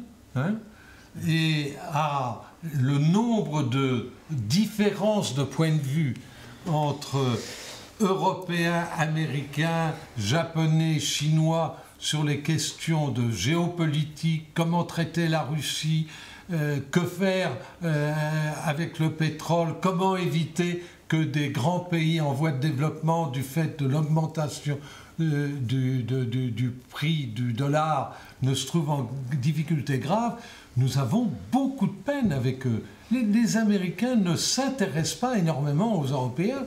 Ils ne souhaitent pas parler avec l'Europe. Ils aiment les dialogues euh, avec euh, tel dirigeant, avec euh, tel groupe, mais ils s'intéressent modérément à l'Europe. Donc notre influence sur les États-Unis est moyenne. Pourquoi? Parce que nous n'avons pas d'armée. Et ça, il faut quand même reconnaître que euh, l'élément central de la culture américaine, c'est l'armée. C'est à travers l'armée qu'ils intègrent toutes les populations, c'est à travers l'armée euh, je ne sais pas si intégrer est le bon mot. Désintégrer souvent. oui, désintégrer ou vaporiser. Euh, Olivier ou Philippe Philippe, euh, le premier qui prend le micro, la parole. Ben, je vais rebondir sur la question initiale qui était et les médias dans tout ça font-ils leur, leur boulot? Alors la question, elle est évidemment complexe à plusieurs niveaux. Alors d'abord, supposons que nous ayons affaire à des journalistes honnêtes, ce qui est le moins, la moindre des choses.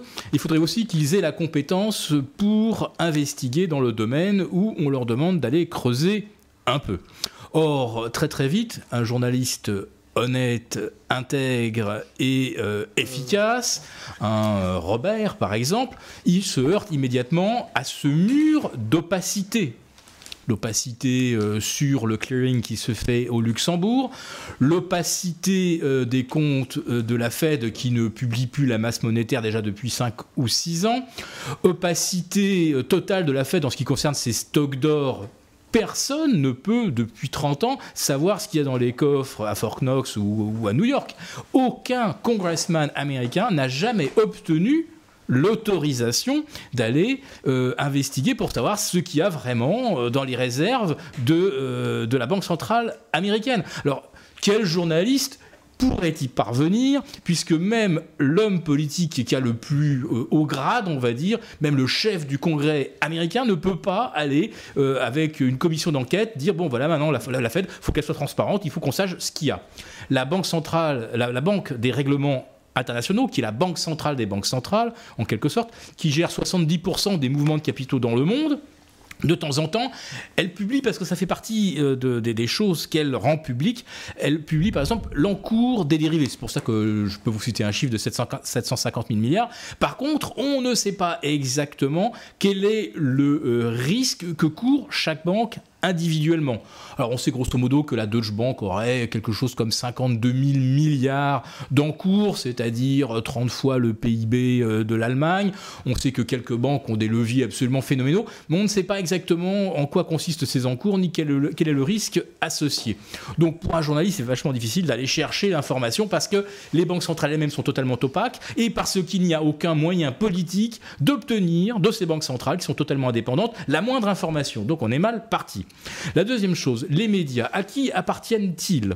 Aux États-Unis, naturellement, l'exemple le plus flagrant, c'est Fox TV, avec des journalistes caricaturaux euh, comme ceux qui prétendent qu'à Paris, il y a des zones d'endroits de, ou des zones musulmanes où on ne peut plus aller. Euh, on a d'autres groupes comme Liberty Media qui possèdent plusieurs journaux. Là, on a affaire à des gens qui comprennent bien comment fonctionne le système, enfin, les propriétaires. En France, qui aujourd'hui possède Le Monde, Hein, bah, c'est un trio, Niel, Pigas. Et là, on découvre aujourd'hui que euh, l'Express, l'expansion, euh, bah, c'est finalement euh, Patrick Drahi qui met à la tête son banquier d'affaires de chez Morgan Stanley, qui va donc prendre la tête donc de, l'Express, expansion, I24, la chaîne d'information en temps réel. Donc vous voyez quand même que l'information, aujourd'hui, elle est bien sous le contrôle de gens qui comprennent très très bien quel est le système, comment il fonctionne. Est-ce que ces gens-là vont recruter des journalistes pitbull qui vont aller creuser pour savoir comment se pratique l'évasion fiscale en Europe, comment les banques prennent, les banquiers prennent des leviers pas possibles, etc. Euh, il est évident que là, il faudrait vraiment croire que ces gens ont euh, euh, un amour immodéré pour la transparence et pour l'information au sens noble du terme, de dire j'achète un groupe de presse pour que ces gens-là fassent vraiment leur métier et dévoilent au peuple comment les choses fonctionnent vraiment. Euh, allons-y. Rassure-toi, ils étaient tous à la manif pour la liberté d'expression, en ah. revanche. Olivier Oui, pour, pour rebondir, moi j'ai euh, j'ai interviewé un ancien ministre du budget on veut des noms, on veut des noms. Oh. peu, importe. Mais qui a une jolie phrase sur, euh, sur notre modèle politique. Est-ce que ça sentait le sapin? Non, ça ne, sentait pas le, ça ne sentait pas le sapin. C'est un peu plus compétent que ça quand même. Euh, euh, il, a dit finalement en France, la France est une, le système politique français est une monarchie élective influencée par une oligarchie discrète. Si on regarde, c'est assez, juste. On nous voit démocratie, démocratie. On sait très bien qu'en 2017, in fine, vous allez avoir un euh, candidat de l'UMP contre le candidat du PS. Il y aura peut-être un Marine Le Pen qui, qui assurera la victoire d'un des deux euh, directement, ce qui revient à peu près au même. Donc on voit déjà que le, modèle de sélection est assez biaisé. D'ailleurs, on connaît à peu près les candidats, euh, ce qui est assez désespérant en termes de retour vers le futur. Euh, donc voilà, on a un vrai problème déjà de, représentativité démocratique à ce, à ce, à ce moment-là. En plus, avec un. Euh, tout à l'heure, Philippe a parlé de monter des extrêmes dans, ce qu'on vit, mais enfin, des extrêmes, on y est aussi déjà. Euh, quand on s'assoit sur le référendum de 2005, il faut être sacrément extrémiste pour faire ça quand on dérégule tout le système bancaire, est-ce que tout à l'heure, Philippe, tu parlais du, de Clinton qui en 99 avait dérégulé les banques en, en supprimant le fameux laisser faire. Mais pourquoi parce que les banquiers américains disaient aussi en partie Hé, ça fait 15 ans qu'ils sont dérégulés en France. Eh oui, la France, c'est le premier pays au monde à avoir dérégulé ses banques. 1984. Hein, fin euh, de la loi bancaire de 1945. Euh, donc on voit qu'on est dans des, euh, systèmes comme ça qui sont, extrémistes sur plein de points. Enfin, on est, il y a des millions de chômeurs, on nous explique que maintenant il va falloir travailler plus sans être payé, mais enfin, ce qui, même pas socialement, enfin, est délirant du point de vue économique, c'est déjà du travail, il n'y en a pas pour 4 millions de personnes, donc si vous ne les payez pas, il n'y aura personne pour acheter ce qu'on produit. Enfin, on a des idées qui sont aussi extrémistes. Hein, extrémistes, et pas que, que, que d'un côté du champ politique. Et la, deuxième réflexion qui m'était venue, c'était une, réflexion de Noam Chomsky, qui, travaille beaucoup sur les modèles de, propagande, et qui disait que la propagande est aux démocraties, c'est que la matraque est aux dictatures. Bien évidemment, en dictature, on ne pose pas trop de questions. Celui qui n'est pas d'accord, en fait, on lui tape dessus. En démocratie, euh, ou en semi-démocratie, dans, dans, situation dans laquelle on est, en tout cas en non-démocratie libérale, on pourrait dire aussi, ce qui est très heureusement très différent d'une dictature, bah, il va falloir arriver à façonner l'opinion publique pour que les gens, aux États-Unis, les 99% de la population qui se font tondre, bah, il faut qu'ils acceptent. Donc, somme toute, ça ne se fait pas tout seul. Alors, bien sûr, il n'y a aucun complot, il hein, ne faut pas, rentrer dans ces, phases-là, mais comme le disait Philippe, il y a une espèce de, d'entre-soi euh, dans des médias qui sont, euh, euh, qui sont extrêmement limités en nombre. Comme on dit, c'est quand même fou. Enfin, tous nos médias sont la propriété de 5 ou 6 milliardaires. En plus, les milliardaires, ils savent faire. C'est ils investissent dans des boîtes qui marchent. ils investissent tous là dans des boîtes qui marchent pas. Il faut vraiment avoir un amour de l'information qui est quand même à saluer. Et puis, c'est étonnant, une fois qu'ils ont ces médias, les médias sont quand même vachement moins critiques sur, euh, sur le système qui permet justement à des milliardaires d'acheter euh, euh, le, système, le système démocratique.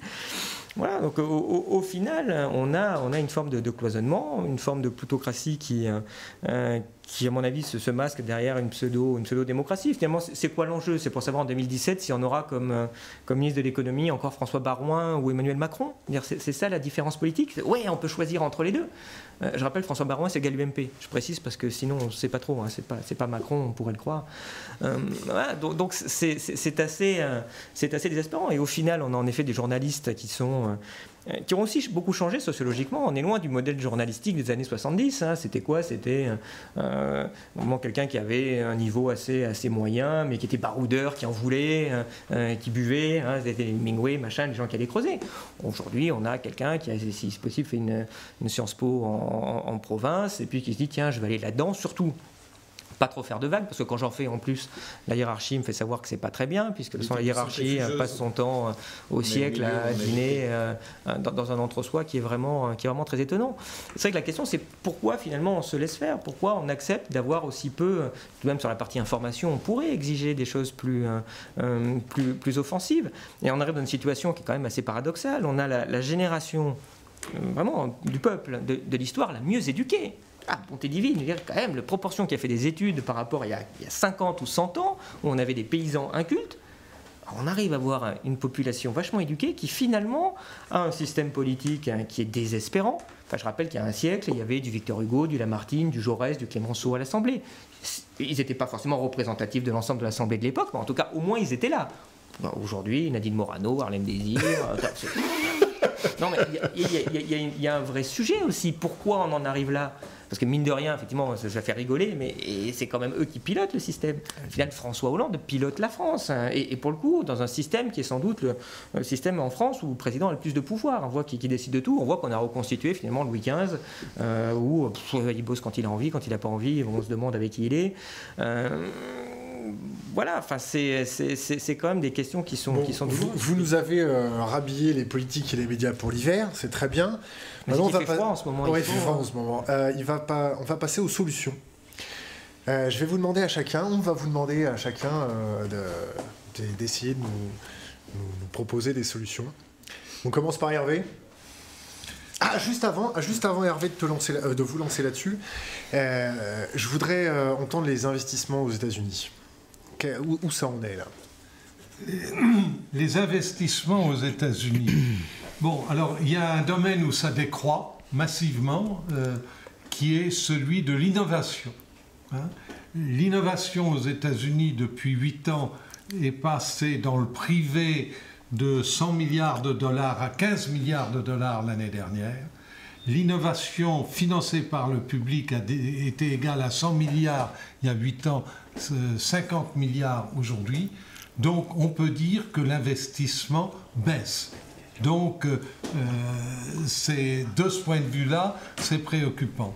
Jamais il n'y a eu autant d'argent disponible se trouvant aux États-Unis dans différents fonds pour investir. Et euh, euh, le contraste est saisissant.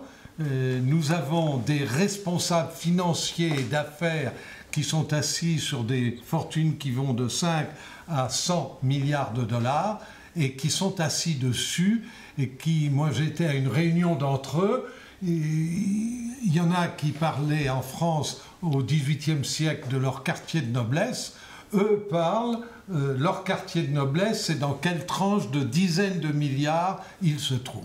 Hein. Et qu'est-ce qu'il faudrait faire pour euh, euh, continuer à accumuler? Donc nous avons là une, un ralentissement de l'investissement le plus difficile. L'investissement immobilier reprend parce que c'est la base, c'est comme ça qu'on attire toute cette population qui vient immigrer aux États-Unis ont des facilités colossales pour emprunter euh, par crédit hypothécaire.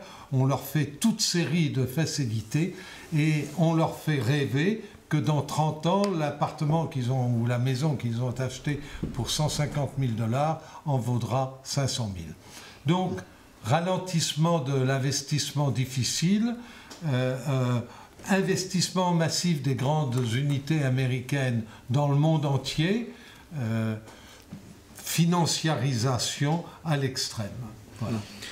Euh, juste avant de passer à la recherche de solutions, si on en trouve, euh, j'aimerais juste avoir une petite vulgarisation pour monsieur tout le monde. quand on parle de Mario Draghi, donc gouverneur de la PCE, qui parle d'injecter 1000 milliards euh, ce qui représente à peu près, jusqu'en 2016, je crois, ça fait 2 milliards par jour, quelque chose comme ça. C'est 60 milliards par mois. Voilà. Euh, donc 2 milliards par jour, le compte est bon. Donc, concrètement, hormis une inflation, qu'est-ce que ça va représenter pour le Pékin lambda? Rien. Hum, Ou très peu, parce que le Pékin lambda serait impacté si les banques qui vont euh, prendre cet argent ou le recevoir étaient disposées à l'investir. Et pourquoi est-ce que les banques investissent moins? Eh bien, je vous pose la question pour une raison qui... Il y a trois raisons. La première, c'est que pour investir et créer des emplois, il faut des entrepreneurs, ils foutent le camp. par centaines, rien qu'en Belgique, il y a 500 entrepreneurs français qui sont arrivés depuis trois ans. Hein Renvoyez-les nous. Renvoyez-les nous. Renvoyez-les nous. Vous me mettez dans un bus, des autocars, ça va marcher. Moi, je fais un autocar Paris-Bruxelles avec Macron et vous nous les renvoyez. Ah, avec Macron, je suis tout à fait prêt à vous aider, mais je ne peux pas le faire tout seul. Bon, il y en a plus encore qui sont partis aux États-Unis, en Angleterre et quelques-uns en Suisse. Bon, donc euh, voilà le, le, le, le, point qui, euh, qui, qui, qui achoppe le plus. Hum. Ok. Euh, vous parliez ce matin euh, de 40 milliards, pas de 40 milliards que la France devra rembourser euh, pour payer la dette, la dette grecque. Oui, ça c'est ce que elle a une dette. Hum. Et penser que la Grèce va rembourser à la France 40 milliards, ça me paraît un optimisme. Alors là, c'est le banquier qui vous parle. Hein. Je veux dire que c'est un optimisme délirant. Ils ne peuvent pas.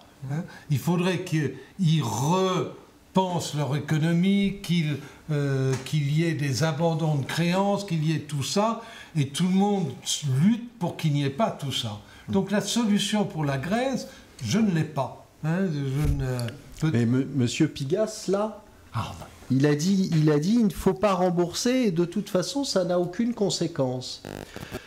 Voilà, donc M. Pigas a la solution. Euh, euh, vous ne remboursez pas la personne qui vous a prêté de l'argent et ça n'a aucune conséquence. Donc sachez-le, euh, aujourd'hui, tous ceux qui nous écoutent peuvent aller voir leur banquier en leur disant je vous, dois, je vous dois 2 millions d'euros. Monsieur Pigas a dit que ça n'avait aucune conséquence parce que c'était dans votre bilan. Donc je me permettrai de ne pas vous rembourser, tout va bien. Voilà, Monsieur Pigas a toujours une solution, une bonne solution. Béchade. Euh, L'affaire grecque, grecque, est extrêmement euh, stressante pour l'industrie financière, pour les gouvernements. Rendez-vous compte, euh, compte tenu de son degré de seniorité, si on faisait un haircut de 50% sur la dette grecque, ça pourrait coûter au final euh, environ 20 milliards, peut-être 27-28 à l'Allemagne. il y a quelques jours, la Banque centrale annonce qu'elle va injecter donc 60 milliards par mois pendant, pendant jusqu'au mois de septembre 2016. Alors je dis bien le pendant, pendant, c'est pour rire, parce qu'au départ, il y en a qui ont pensé que c'était 1080 milliards qui seraient injectés. Ah non, non, mois de septembre 2016 inclus. Ah, bing Ça fait pas 1060, ça fait 1140. Poup 60 milliards de mieux. Mais ces 60 milliards de mieux, ils sont arrivés comme ça, plouf, c'est cadeau, euh, voilà on peut éteindre la dette grecque du jour au lendemain. Ces, 60 milliards de plus que la, BCE a mis sur le tapis, ça, éteint la, dette grecque complètement. Enfin, on est en train de se faire des, des, nœuds aux neurones en ce moment avec, avec une histoire qui devrait même pas poser de questions. Pourquoi est-ce que euh, on devrait euh, continuer de faire croire que la, dette grecque sera remboursée? On sait bien depuis le départ qu'elle ne le sera jamais. Et moi, j'ai un exemple dans l'histoire qui est, merveilleux, qui était la, faillite de l'eau euh, au début euh, du XVIIIe siècle. Hein. je pense que c'était entre 1700, 1715, 1720. Alors, on a créé de la monnaie. Beaucoup, beaucoup de monnaie, euh, dont l'essentiel était en fait des titres de la Compagnie des Indes. Et cette, cette Compagnie des Indes émettait de la monnaie sur de la richesse future à créer richesse qui évidemment n'est jamais arrivée, surtout qu'après ça on a largué euh, la Louisiane, on l'a revendue. Euh, mais euh, au départ, on a fait croire qu'il y aurait à la sortie de l'argent qui permettrait de, rembourser, de faire face à la monnaie créée. Alors en fait, le deal, c'était le suivant, vous amenez votre or, vos pièces d'argent, et on vous donne de la monnaie papier sur de la richesse future à venir.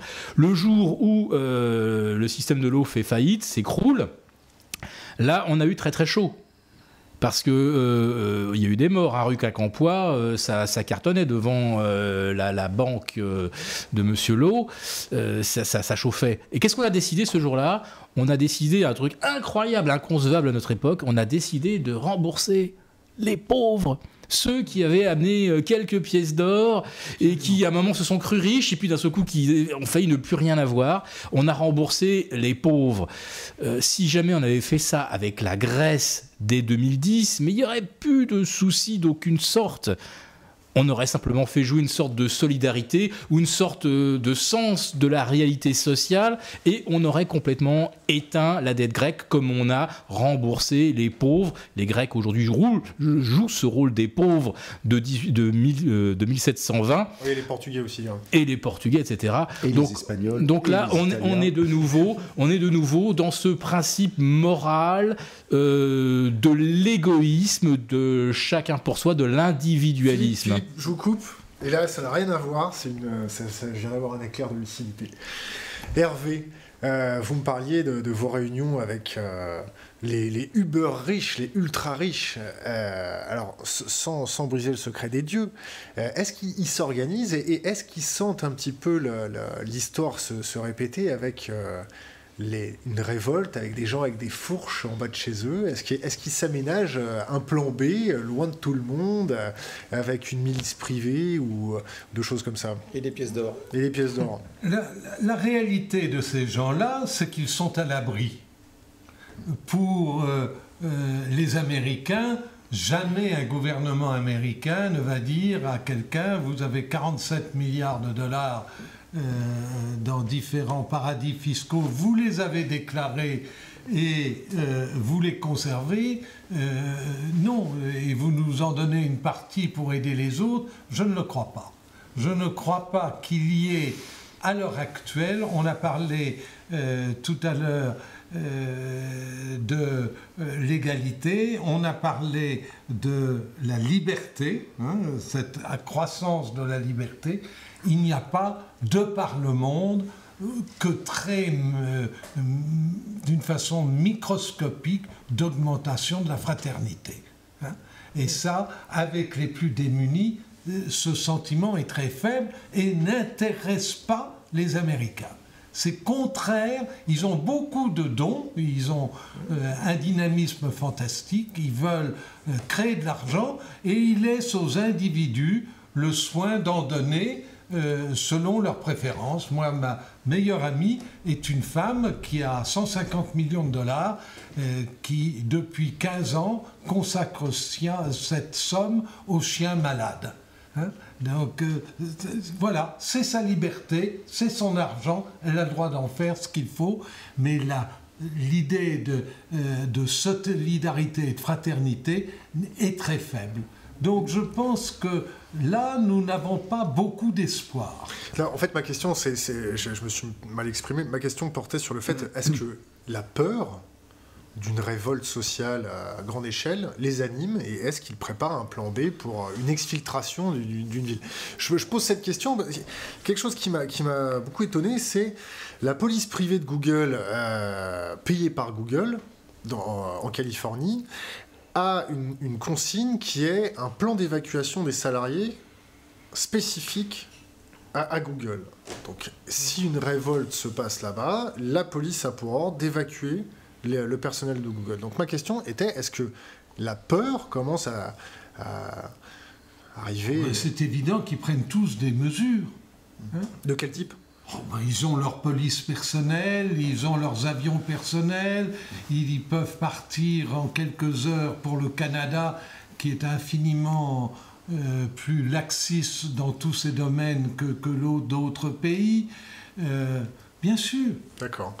On passe aux solutions euh, oui, j'aurais juste aimé faire un petit point sur la, Grèce, le parti Syriza, et justement, puisque vous me parlez de la Grèce il y a quelques instants avec la partie dette, euh, le fait que euh, deux des responsables de la partie euh, économique partent à Londres, à la City, rassurer les marchés en expliquant que ce qui avant a été des, promesses de ne pas rembourser au niveau des, promesses électorales, finalement, ils vont quand même rassurer les marchés derrière en disant non, non ça va bien se passer. Parce que c'est une arnaque en fait. C'est Hollande qui dit euh, exactement mon ennemi c'est la finance et qui euh, va à Londres juste après pour euh, vendre sa soupe. C'est du marketing. C'est uniquement du marketing. Donc voilà. Ils ont, ils ont dit haro sur, sur l'Europe, sur on ne remboursera pas la dette et première visite qu'ils font c'est au banquier de Londres. Voilà. Donc mais c'est euh, ce, qui, est étonnant, c'est que, ça, que ça vous surprenne. Personnellement, ça ne me surprend pas. Mais, euh, voilà, enfin, c'est du marketing, c'est le principe de marketing, c'est tout. Très, très succinctement, des solutions. On commence par Philippe. Philippe, est-ce qu'on réinvente le Freedom Razor? Ah.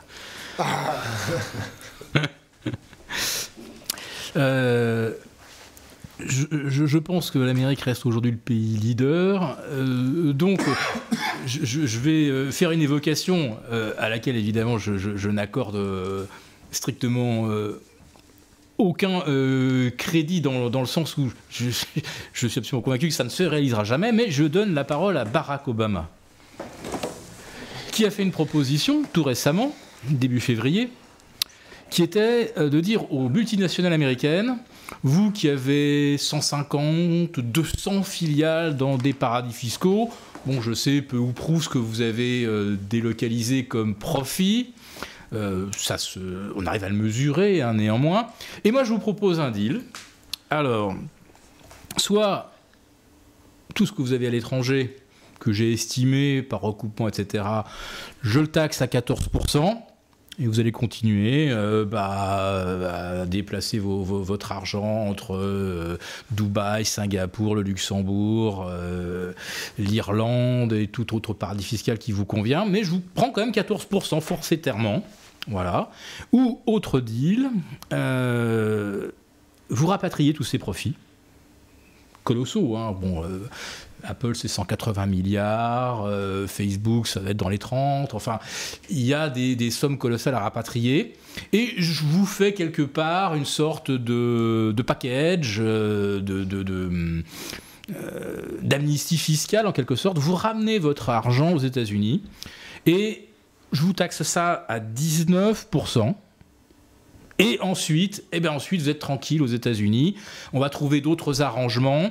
Mais ce que je retiens surtout dans cette proportion de 14% ou de 19% que propose Obama, c'est de se dire que finalement, est-ce que la fiscalité acceptable à l'échelle planétaire se situerait pas justement entre ces 14 et ces 19% Parce qu'aujourd'hui, avec un taux euh, d'imposition de 8% en moyenne des multinationales du S&P 500 ou de l'Euro First ou de l'Eurostox 600, on s'aperçoit qu'il n'y a aucun État qui peut vivre. Euh, les États sont privés de ressources, donc tous les États vivent en fait au-dessus de leurs moyens, non pas parce qu'ils font plus de folie qu'il y a 7 ou 8 ans, mais simplement parce que depuis 7 ou 8 ans, depuis qu'on a réinjecté de l'argent dans le système et que les entreprises se sont reconstituées des trésoreries et des capacités bénéficiaires extraordinaires, eh bien, on voit que les, que les multinationales ont complètement externalisé leurs bénéfices et ne payent plus d'impôts dans les pays.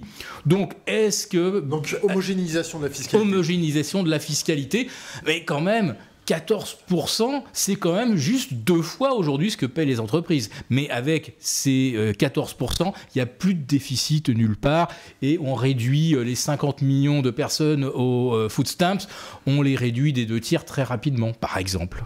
Olivier Delamarche alors, je, pense que euh, s'il a proposé ça, c'est qu'il sait que ça va pas passer, puisque les évidemment, c'est toujours gratuit et c'est en fait ça, ne sert pas à grand chose.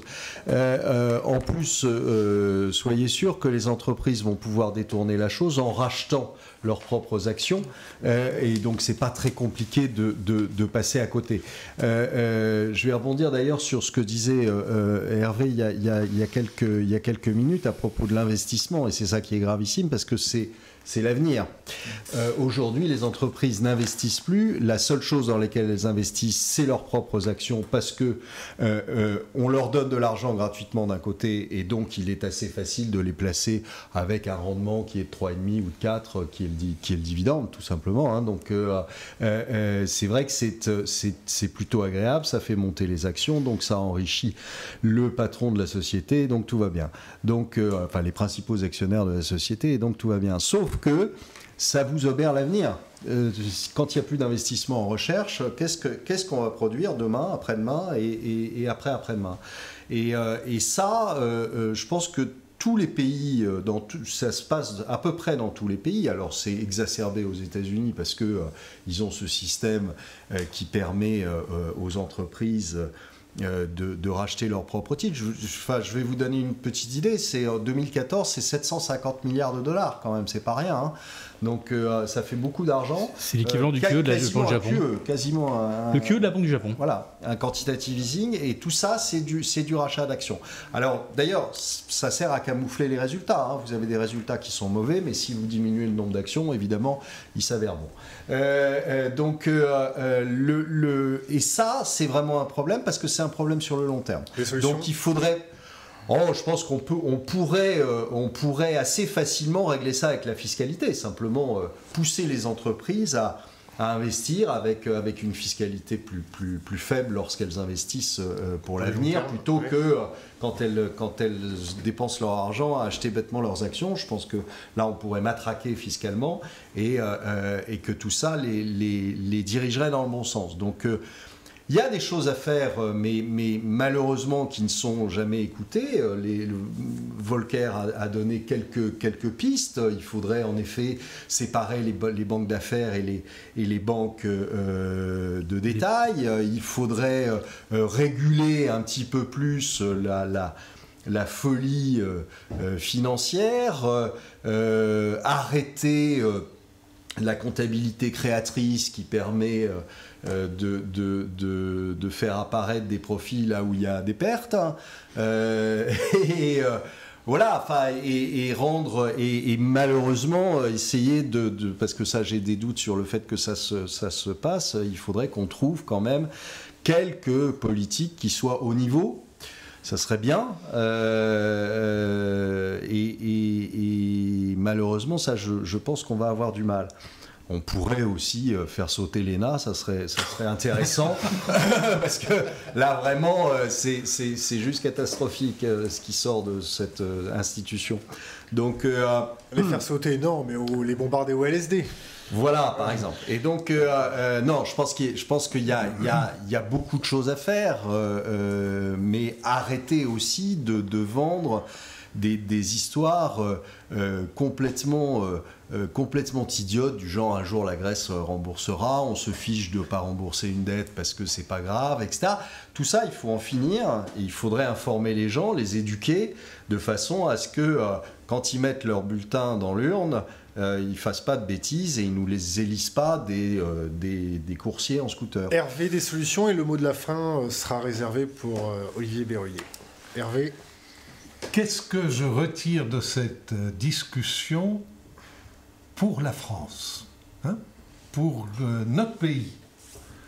Une chose certaine, c'est qu'il faut privilégier les entrepreneurs et ne pas les chasser. Il y a des centaines, sinon 1500 entrepreneurs français qui sont partis. Alors, il y a une, une euh, suggestion énorme hein, de louer des bus pour les ramener en France. Donc je m'y associe. Je voudrais compléter cette suggestion euh, pertinente euh, en disant que nous devons arrêter, nous Français, euh, de penser que s'enrichir, c'est mauvais.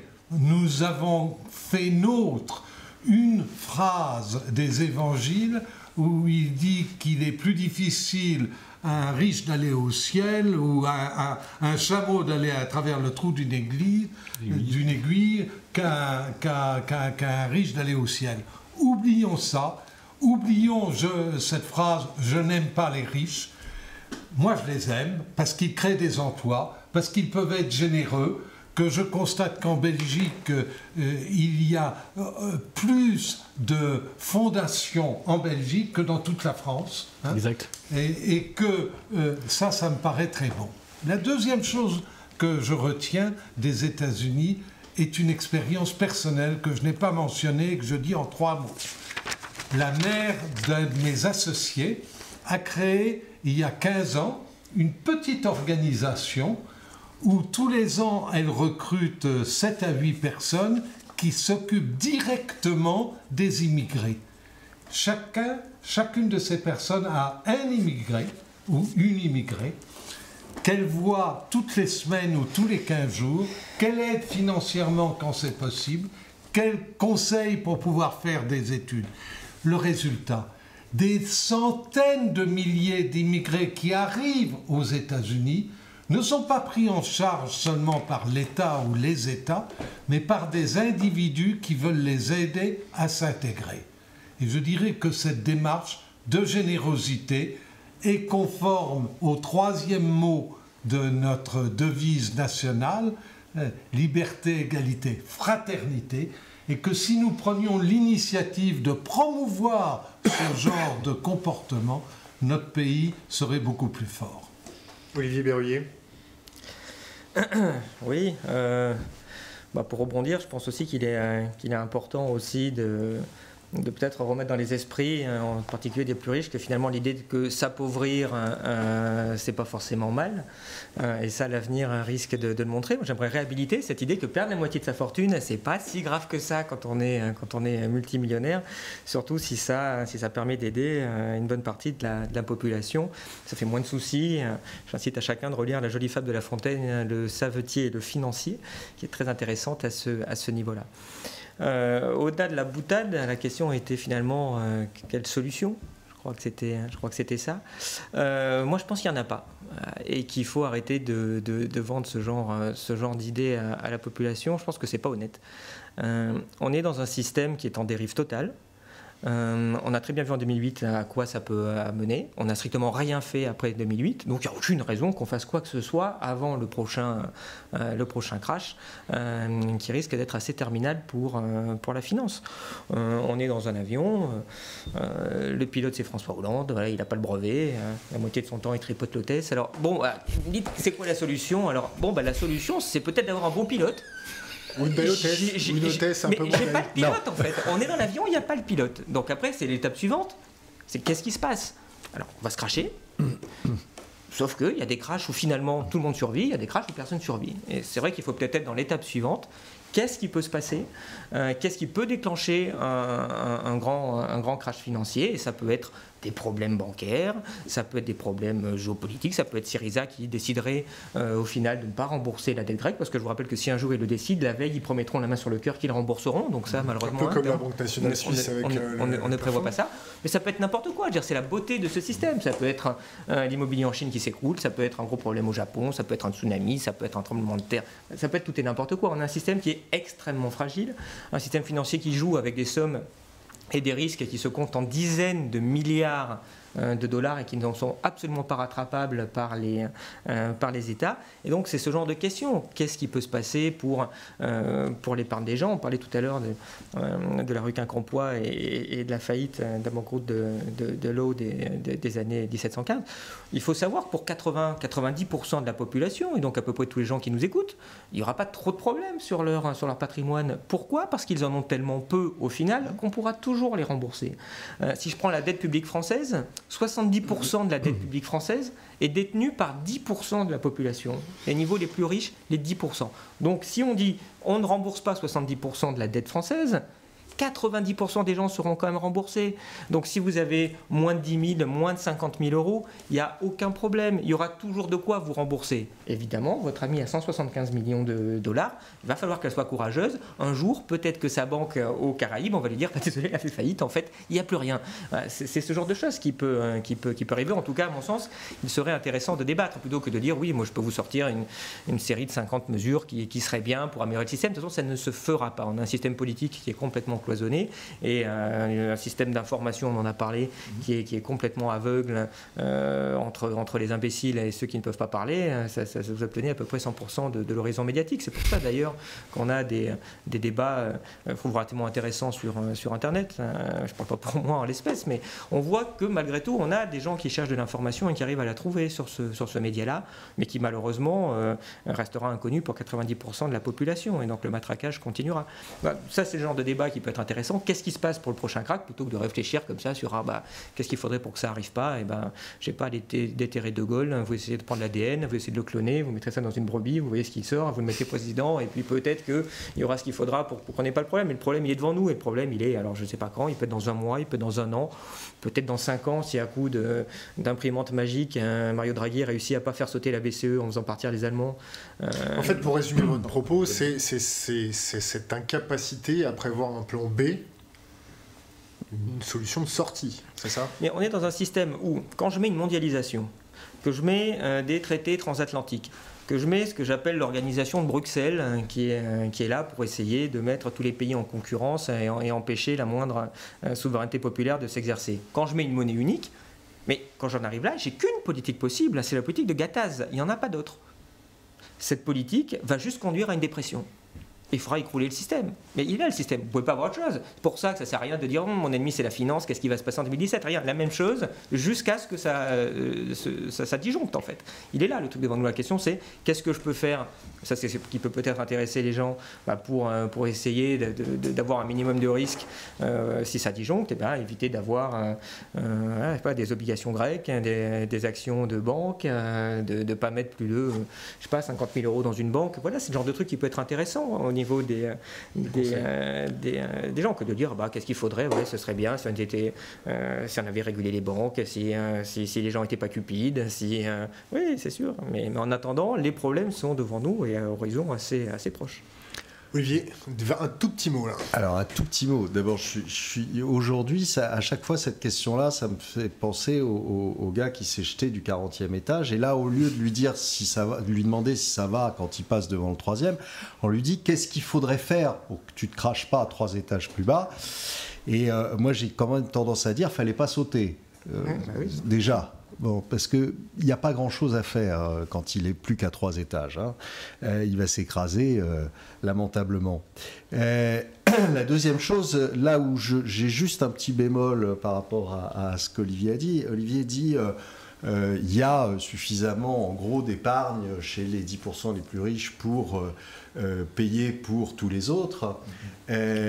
oui, s'il n'y avait que la dette. Mais malheureusement, on l'a leveragé, cette dette.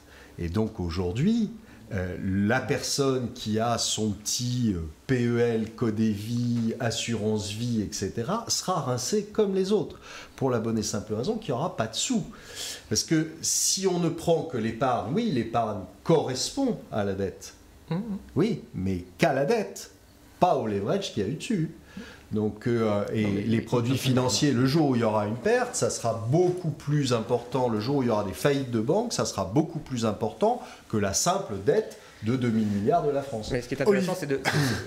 Vous voulez continuer? On fait une autre émission euh, Il faut bien voir que toutes les banques sont aussi en contrepartie les unes des autres. Les 70 000, les 700 000 milliards de produits dérivés, certes, c'est des contreparties la plupart entre les banques. Si un jour euh, vous faites une loi en disant que tous les engagements, les banques sont déliées de tout engagement, il reste pratiquement plus rien. Puisque tout ça, c'est des paris et des, espèces d'assurances réciproques.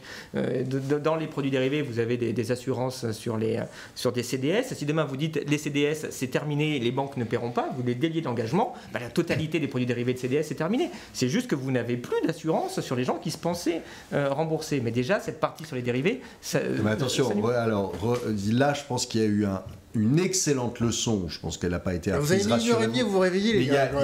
Il y, a une excellente question, euh, leçon qui a été euh, la BNS. Il y a des gens qui se croyaient couverts aussi.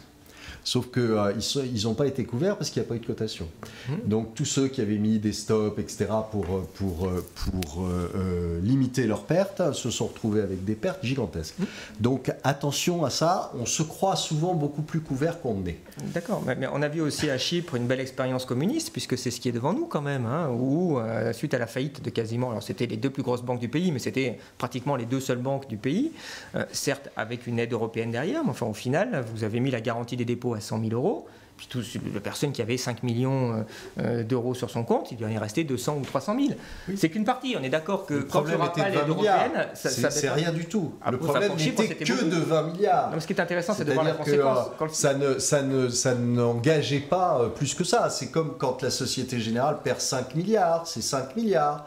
Le mmh. jour où ça sera 500, il va se passer quoi? Mmh. euh, Il va se passer que là, on ne sera pas bien. C'est-à-dire que l'État français ne pourra pas mettre les 500, hein, mmh. puisqu'on est déjà largement surendetté. Donc, euh, c'est tout est une question de proportion. Quand, quand vous devez 1000 euros à votre banquier, vous avez des ennuis. Quand vous lui devez un milliard d'euros, c'est lui qui a des ennuis. Donc voilà, c'est toujours la même chose. Donc c'est tout est une question de proportion. D'accord. Hervé, un dernier mot. Dernier mot. Dernier. Hein. Oui, dernier, dernier, c'est de dire que euh, euh, le pessimisme est de sentiment, euh, l'optimisme est, de volonté. Hein, et qu'il n'y a pas de fatalité. Nous pouvons, à travers différents mécanismes, nous isoler d'un certain nombre d'événements. Et nous pouvons gérer notre intériorité française, financière, industrielle, sociale, avec prudence et discernement ce que nous faisons depuis un demi-siècle. Donc moi, je crois que les problèmes ont augmenté, que nous avons bien fait de parler des États-Unis parce que c'est le centre du problème, et que nous pouvons nous organiser euh, pour euh, euh, prévoir cette nouvelle crise qui peut arriver, mais peut aussi ne pas arriver, et qu'elle n'ait pas un impact délétère sur nous tous. Messieurs, merci.